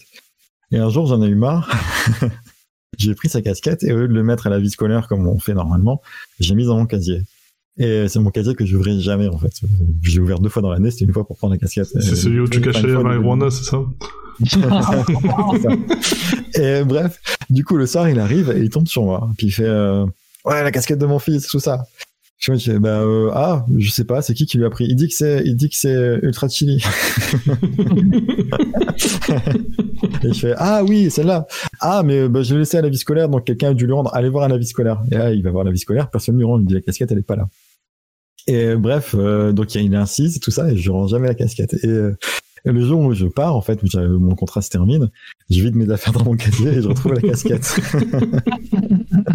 et je me dis, attends, et c'est le pire, c'est que je me suis dit, ouais, mais là, si jamais la vie scolaire, il va la récupérer, la rentrée. Du coup, la casquette, je pense que aujourd'hui, on est euh, 15 ans plus tard, euh, je pense qu'elle est toujours dans le troisième bac de la photocopieuse, celui que personne n'utilise. Jimmy, t'étais vraiment un connard. Aujourd'hui, un adulte, tu peux me casser la gueule. Donc, je te le dis, je peux te le dire en face, t'étais vraiment un connard. Ouais, ouais, il m'est arrivé une, expérience un peu similaire, mais cette fois en tant qu'élève, j'étais en seconde. Euh, et du coup, je jouais avec les copains, tu sais, avec les, à l'époque, c'était la grande mode des, petits flingues en plastique qui, qui tiraient des billes, mais c'était bien évidemment interdit. Moi, j'en avais pas, hein, je jouais avec ceux des potes, et puis. Euh, et euh, Tu étais influencé par les. euh, non, non, non, j'étais bien content d'y jouer, je pense. Hein, euh, mais c'est ce que c'est ce que tes parents disaient aux, aux profs. Et, euh, et du coup, on se fait alpaguer par. euh, Il y avait deux, deux, deux CPE, deux, deux conseillers du principal d'éducation dans l'école, et, et c'était pas celui forcément sur lequel je dépendais, mais par celui qui était quand même. qui faisait peur, quoi. Monsieur Gouache. Et, et il m'avait pris mon carnet, mais il me l'avait jamais rendu. De Mm. l'année. du coup, je me suis retrouvé avec un deuxième carnet. Il l'avait jamais rendu. Il l'avait mis, je me souviens très fort, il l'avait mis dans son tiroir et fait Je mettrai un avertissement ou une observation, je sais plus. il l'avait jamais rendu. Du coup, euh, du coup, je m'étais retrouvé avec un deuxième carnet en cours d'année. Après, juste hein, pour, pour l'histoire, c'était pas mon intention de garder sa casquette pendant des mois. Oui, base, C'était juste de la remettre une semaine plus tard, sauf que j'ai jamais ouvert mon casier, donc j'ai jamais retrouvé. Et en partant, il, il m'avait saoulé, genre deux jours, à- deux jours avant, un truc comme ça. Et ce côté qu'avait son père de venir et à chaque fois de saper l'autorité de tout le monde, en fait, en disant, bah, moi, j'en ai, ai rien à battre, c'est mon fils, euh, Ouais. rendez-lui ses affaires, euh, enlevez- enlevez-lui ses heures de colle, parce que j'ai décidé. Non, en fait, euh, non. c'est pour ça que je vais cacher à la fin. Voilà. Mm. Bah, du coup, euh, moi, pour mon sushi, pour finir cette partie à sushi. Euh, alors pour euh, pour la petite histoire, il y a il y a quoi? Il y a un an, si si je dis pas de bêtises, The Pool, on a assisté euh, toi et moi, enfin pas pas pas assis à côté, mais en tout cas on, on y était en même temps à un concert euh, de musique euh, où il y avait un orchestre qui rejouait des mélodies, enfin en tout cas des musiques euh, des studios Ghibli. Oui, Donc Oui, à de mémoire, c'était il y a un an, si je dis pas de bêtises. c'est ça, c'est à peu près un an, ouais, effectivement. Un peu plus, ouais, c'était fin 2019. Euh... En novembre, si je ne m'abuse. Oui, En oui, novembre. c'est ça, ouais, c'est ça. En Novembre 2019. Donc c'était un super, un super moment. L'orchestre, c'était l'ensemble musical du Sud. Euh, super soirée. Ma petite elle a adoré, ma femme aussi, moi aussi, tous les gens dans la salle aussi. C'est Dé- Dédicace à mode. Ben, euh, voilà, dédicace à mode, c'est fait. Et euh, alors, le, le sushi, c'est que ce soir-là, il nous avait annoncé que euh, seraient mises en ligne dans les semaines qui suivraient les, euh, les vidéos du concert. Et ça n'a pas été fait. Et ben moi c'est Ah. mon sushi. J'en parle que maintenant parce que Ouais, euh, plusieurs fois j'ai essayé de les retrouver et voilà. Et là pendant le confinement, je, ça m'est sorti. Voilà, j'ai j'ai plus essayé. Et là j'aurais essayé la, la semaine dernière pour vérifier. Et ben voilà, on est plus d'un an après et il n'y a pas de vidéo donc. euh, ça me fait chier. Voilà, je, je trouve que euh, voilà, ça- ils auraient pu mettre les, les vidéos en ligne de- du concert parce que c'était super. Et... Je partage Voilà. la déception et, et en fait, je vais en profiter pour vous rappeler qu'il y a un événement auquel on a participé tous les trois où on nous avait aussi promis qu'il y aurait des vidéos qui seraient mises en ligne après la soirée et que ça n'a jamais été fait non plus. Ça me parle. C'est l'événement auquel on s'est rencontrés tous les trois. Ah, Hmm. JX Oui, c'est vrai. Ouais. Ah, ouais ah peut-être, c'est vrai. Ouais, vous inquiétez Ah, pas. mais oui, c'est vrai qu'on a été filmé, mais il est- c'est pas, les- Ouais, c'est vrai. c'est c'est les- vrai, t'as- c'est pas les vidéos que vous avez mis en fond euh, le soir de l'inauguration, quelque chose comme ça? Ouais, voilà. Mais, Ouais, euh, mais après, moi, il n'y a pas eu de projection, ouais, euh, au-delà de ça, ouais. Voilà, surtout que j'ai regardé très souvent sur le truc pour voir s'il y avait des mises à jour ou quoi. En fait, c'était, enfin, du jour où ça a été, euh, ça a été fini, c'était fini, quoi. Ouais. Donc après, alors, toi, euh, The Pulp, je sais pas si t'as si t'as plus d'infos que moi, vu que t'as as une amie euh, qui... euh, Mode nous a envoyé un message comme quoi ils avaient euh, un projet de, de faire la suite en fait. Hein, Oui. Euh, bah, C'était prévu pour novembre euh, de cette année, à la base. Ouais. Il y a déjà... Ouais, eu- ça, ouais. après à l'occasion, euh, quand je la recroiserai, euh, je lui poserai la question. Ouais, mais voilà, ça c'est la grosse déception, c'est que, ben voilà. Ils ont pas mis ont vidéos, et même ma fille me les réclame de temps en temps, quoi. Elle me dit, ah, les vidéos du concert, machin, ben. Enfin, j'avais promis qu'en plus on les reverrait, quoi. Bon, ben, promis que je ne peux pas tenir. Bon, ben. euh, Quelqu'un a mangé de la pizza? euh, J'allais manger à midi dans une boulangerie, c'était pas trop mal. Ouais, je. Ça devient de plus en plus euh, succinct. c'est- Bah, en fait, c'est à cause, de ce confinement à la con, c'est. Enfin, pas de ce confinement, là, c'est. Ce couvre-feu. ce couvre-feu, voilà, euh, qui nous empêche d'être tous les trois dans le même lieu, parce qu'à la base c'était ça, le, le constat du truc, c'est qu'on était tous les trois dans la, dans la même salle pour faire notre podcast, euh, autour d'une pizza et d'une bière, quoi, ou de quelque chose euh, pour Faut l'accompagner. dire, on a été un petit peu con de lancer ça à l'année du Covid quand même. C'est un peu nul. C'est- Ben, en fait, ça, ça- ça se démontre notre optimisme. C'est-à-dire que nous, cet été, on s'était dit Ouais. oui, ça, ça, ça y est, on a recommencé à aller en terrasse. Euh, euh, on, on se revoit, on peut bouffer des, on peut boire des coups, on peut bouffer des pizzas dehors. euh, On s'éternue les uns sur les autres. Tout ça, on pensait pas que ça. Voilà, finalement. c'est ça. On, on voyait tous ces touristes qui étaient pas de la région, encore moins du territoire, qui étaient là à côté de nous, mais bon, on s'est dit ça va, c'est- pas grave, quoi. Il parlait anglais, il disait Hey, I have some kind of flu. il y avait des Chinois aussi. C'était un melting pot, de toute façon. C'est ça. euh, Les endroits qu'on visite. C'est ça, et du coup, on a profité pour leur montrer la convivialité française avec des French kiss, enfin voilà, c'est. Exactement. Voilà. Des French fingers aussi. Oh, non, on n'a pas fait ça. ah, mais je suis déçu, euh, Jérém, quand même. Je suis déçu parce que euh, ça va être peut-être le premier épisode où, euh, Oui. où tu n'auras pas sorti ta formule consacrée et tu n'auras pas fait de blague raciste. Alors, euh, Alors, on va tout de suite. euh, alors pour la On va blague, pas gra- parler des Chinois parce qu'il s'est brisé lui-même. Il s'est bridé lui-même, c'est ça? pour la pour la blague raciste, il faut toujours un petit contexte. euh, voilà, c'est vrai que là, j'ai j'ai pas eu j'ai pas eu cette opportunité.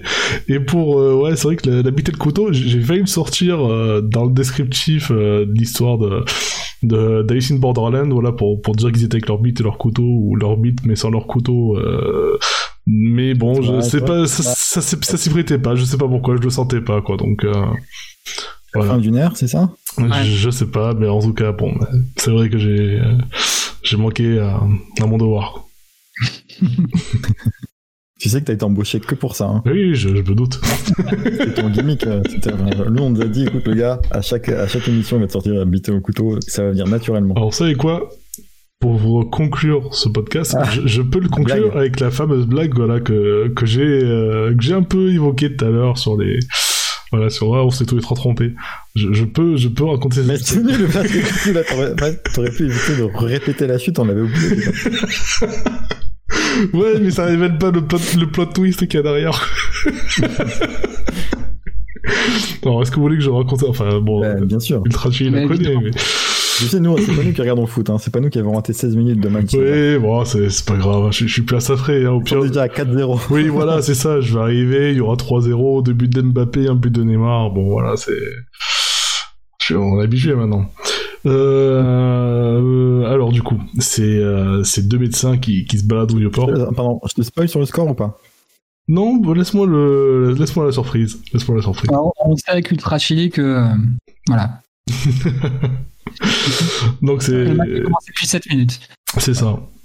Donc, euh, alors c'est deux médecins qui se battent sur le Vieux-Port.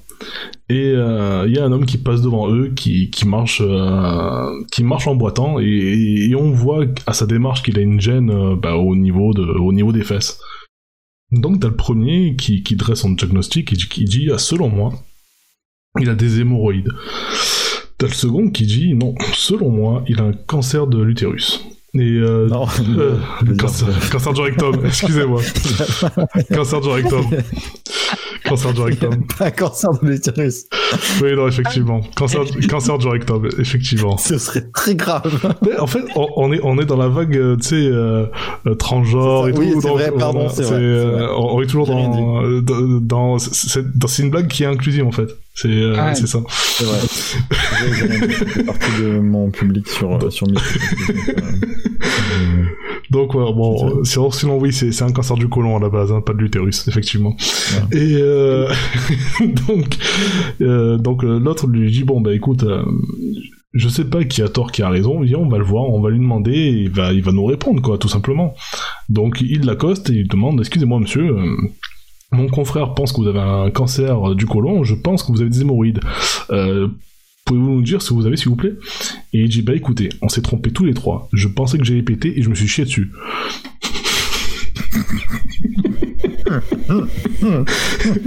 voilà.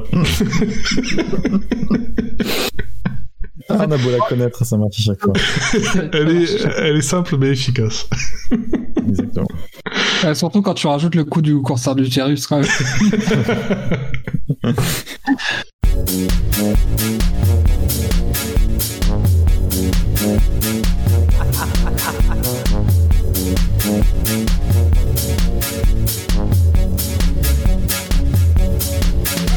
Now, whatever happened? Anna Blue, who sang da da da da da da da da da do, whose mechanical poetry charted the way? From Archimedes Arithmica to sheer anarchy, whose convolute Alors attendez, parce que j'ai coupé l'enregistrement, allez- allez-y, re- re- reco- re- recommence euh, The Poulp. J'ai coupé l'enregistrement. Ah, je, je vous avais dit que, je vous avais dit que j'avais coupé l'enregistrement. Est-ce que quelqu'un a dit cut ah, mais oui, je l'ai dit, j'ai dit, je coupe l'enregistrement, je crois que vous l'aviez compris. Quoi. Pardon. Mais, euh, au revoir les gens. On rate, on rate les fins aussi, donc. euh, Ouais, je, pense- je- je pensais conclure sur la Ouais, blague, mais bon, bah, comme vous voulez, quoi. Vous avez raté une très belle fin, les amis. Mais écoutez, ce sera, on, on se la garde sous le coude pour la prochaine fois. C'est la ça. prochaine fois que l'OM se sacré par le PSG. Voilà. Bon, ben, au revoir, chers auditeurs. Au revoir, chères auditrices. Et les autres.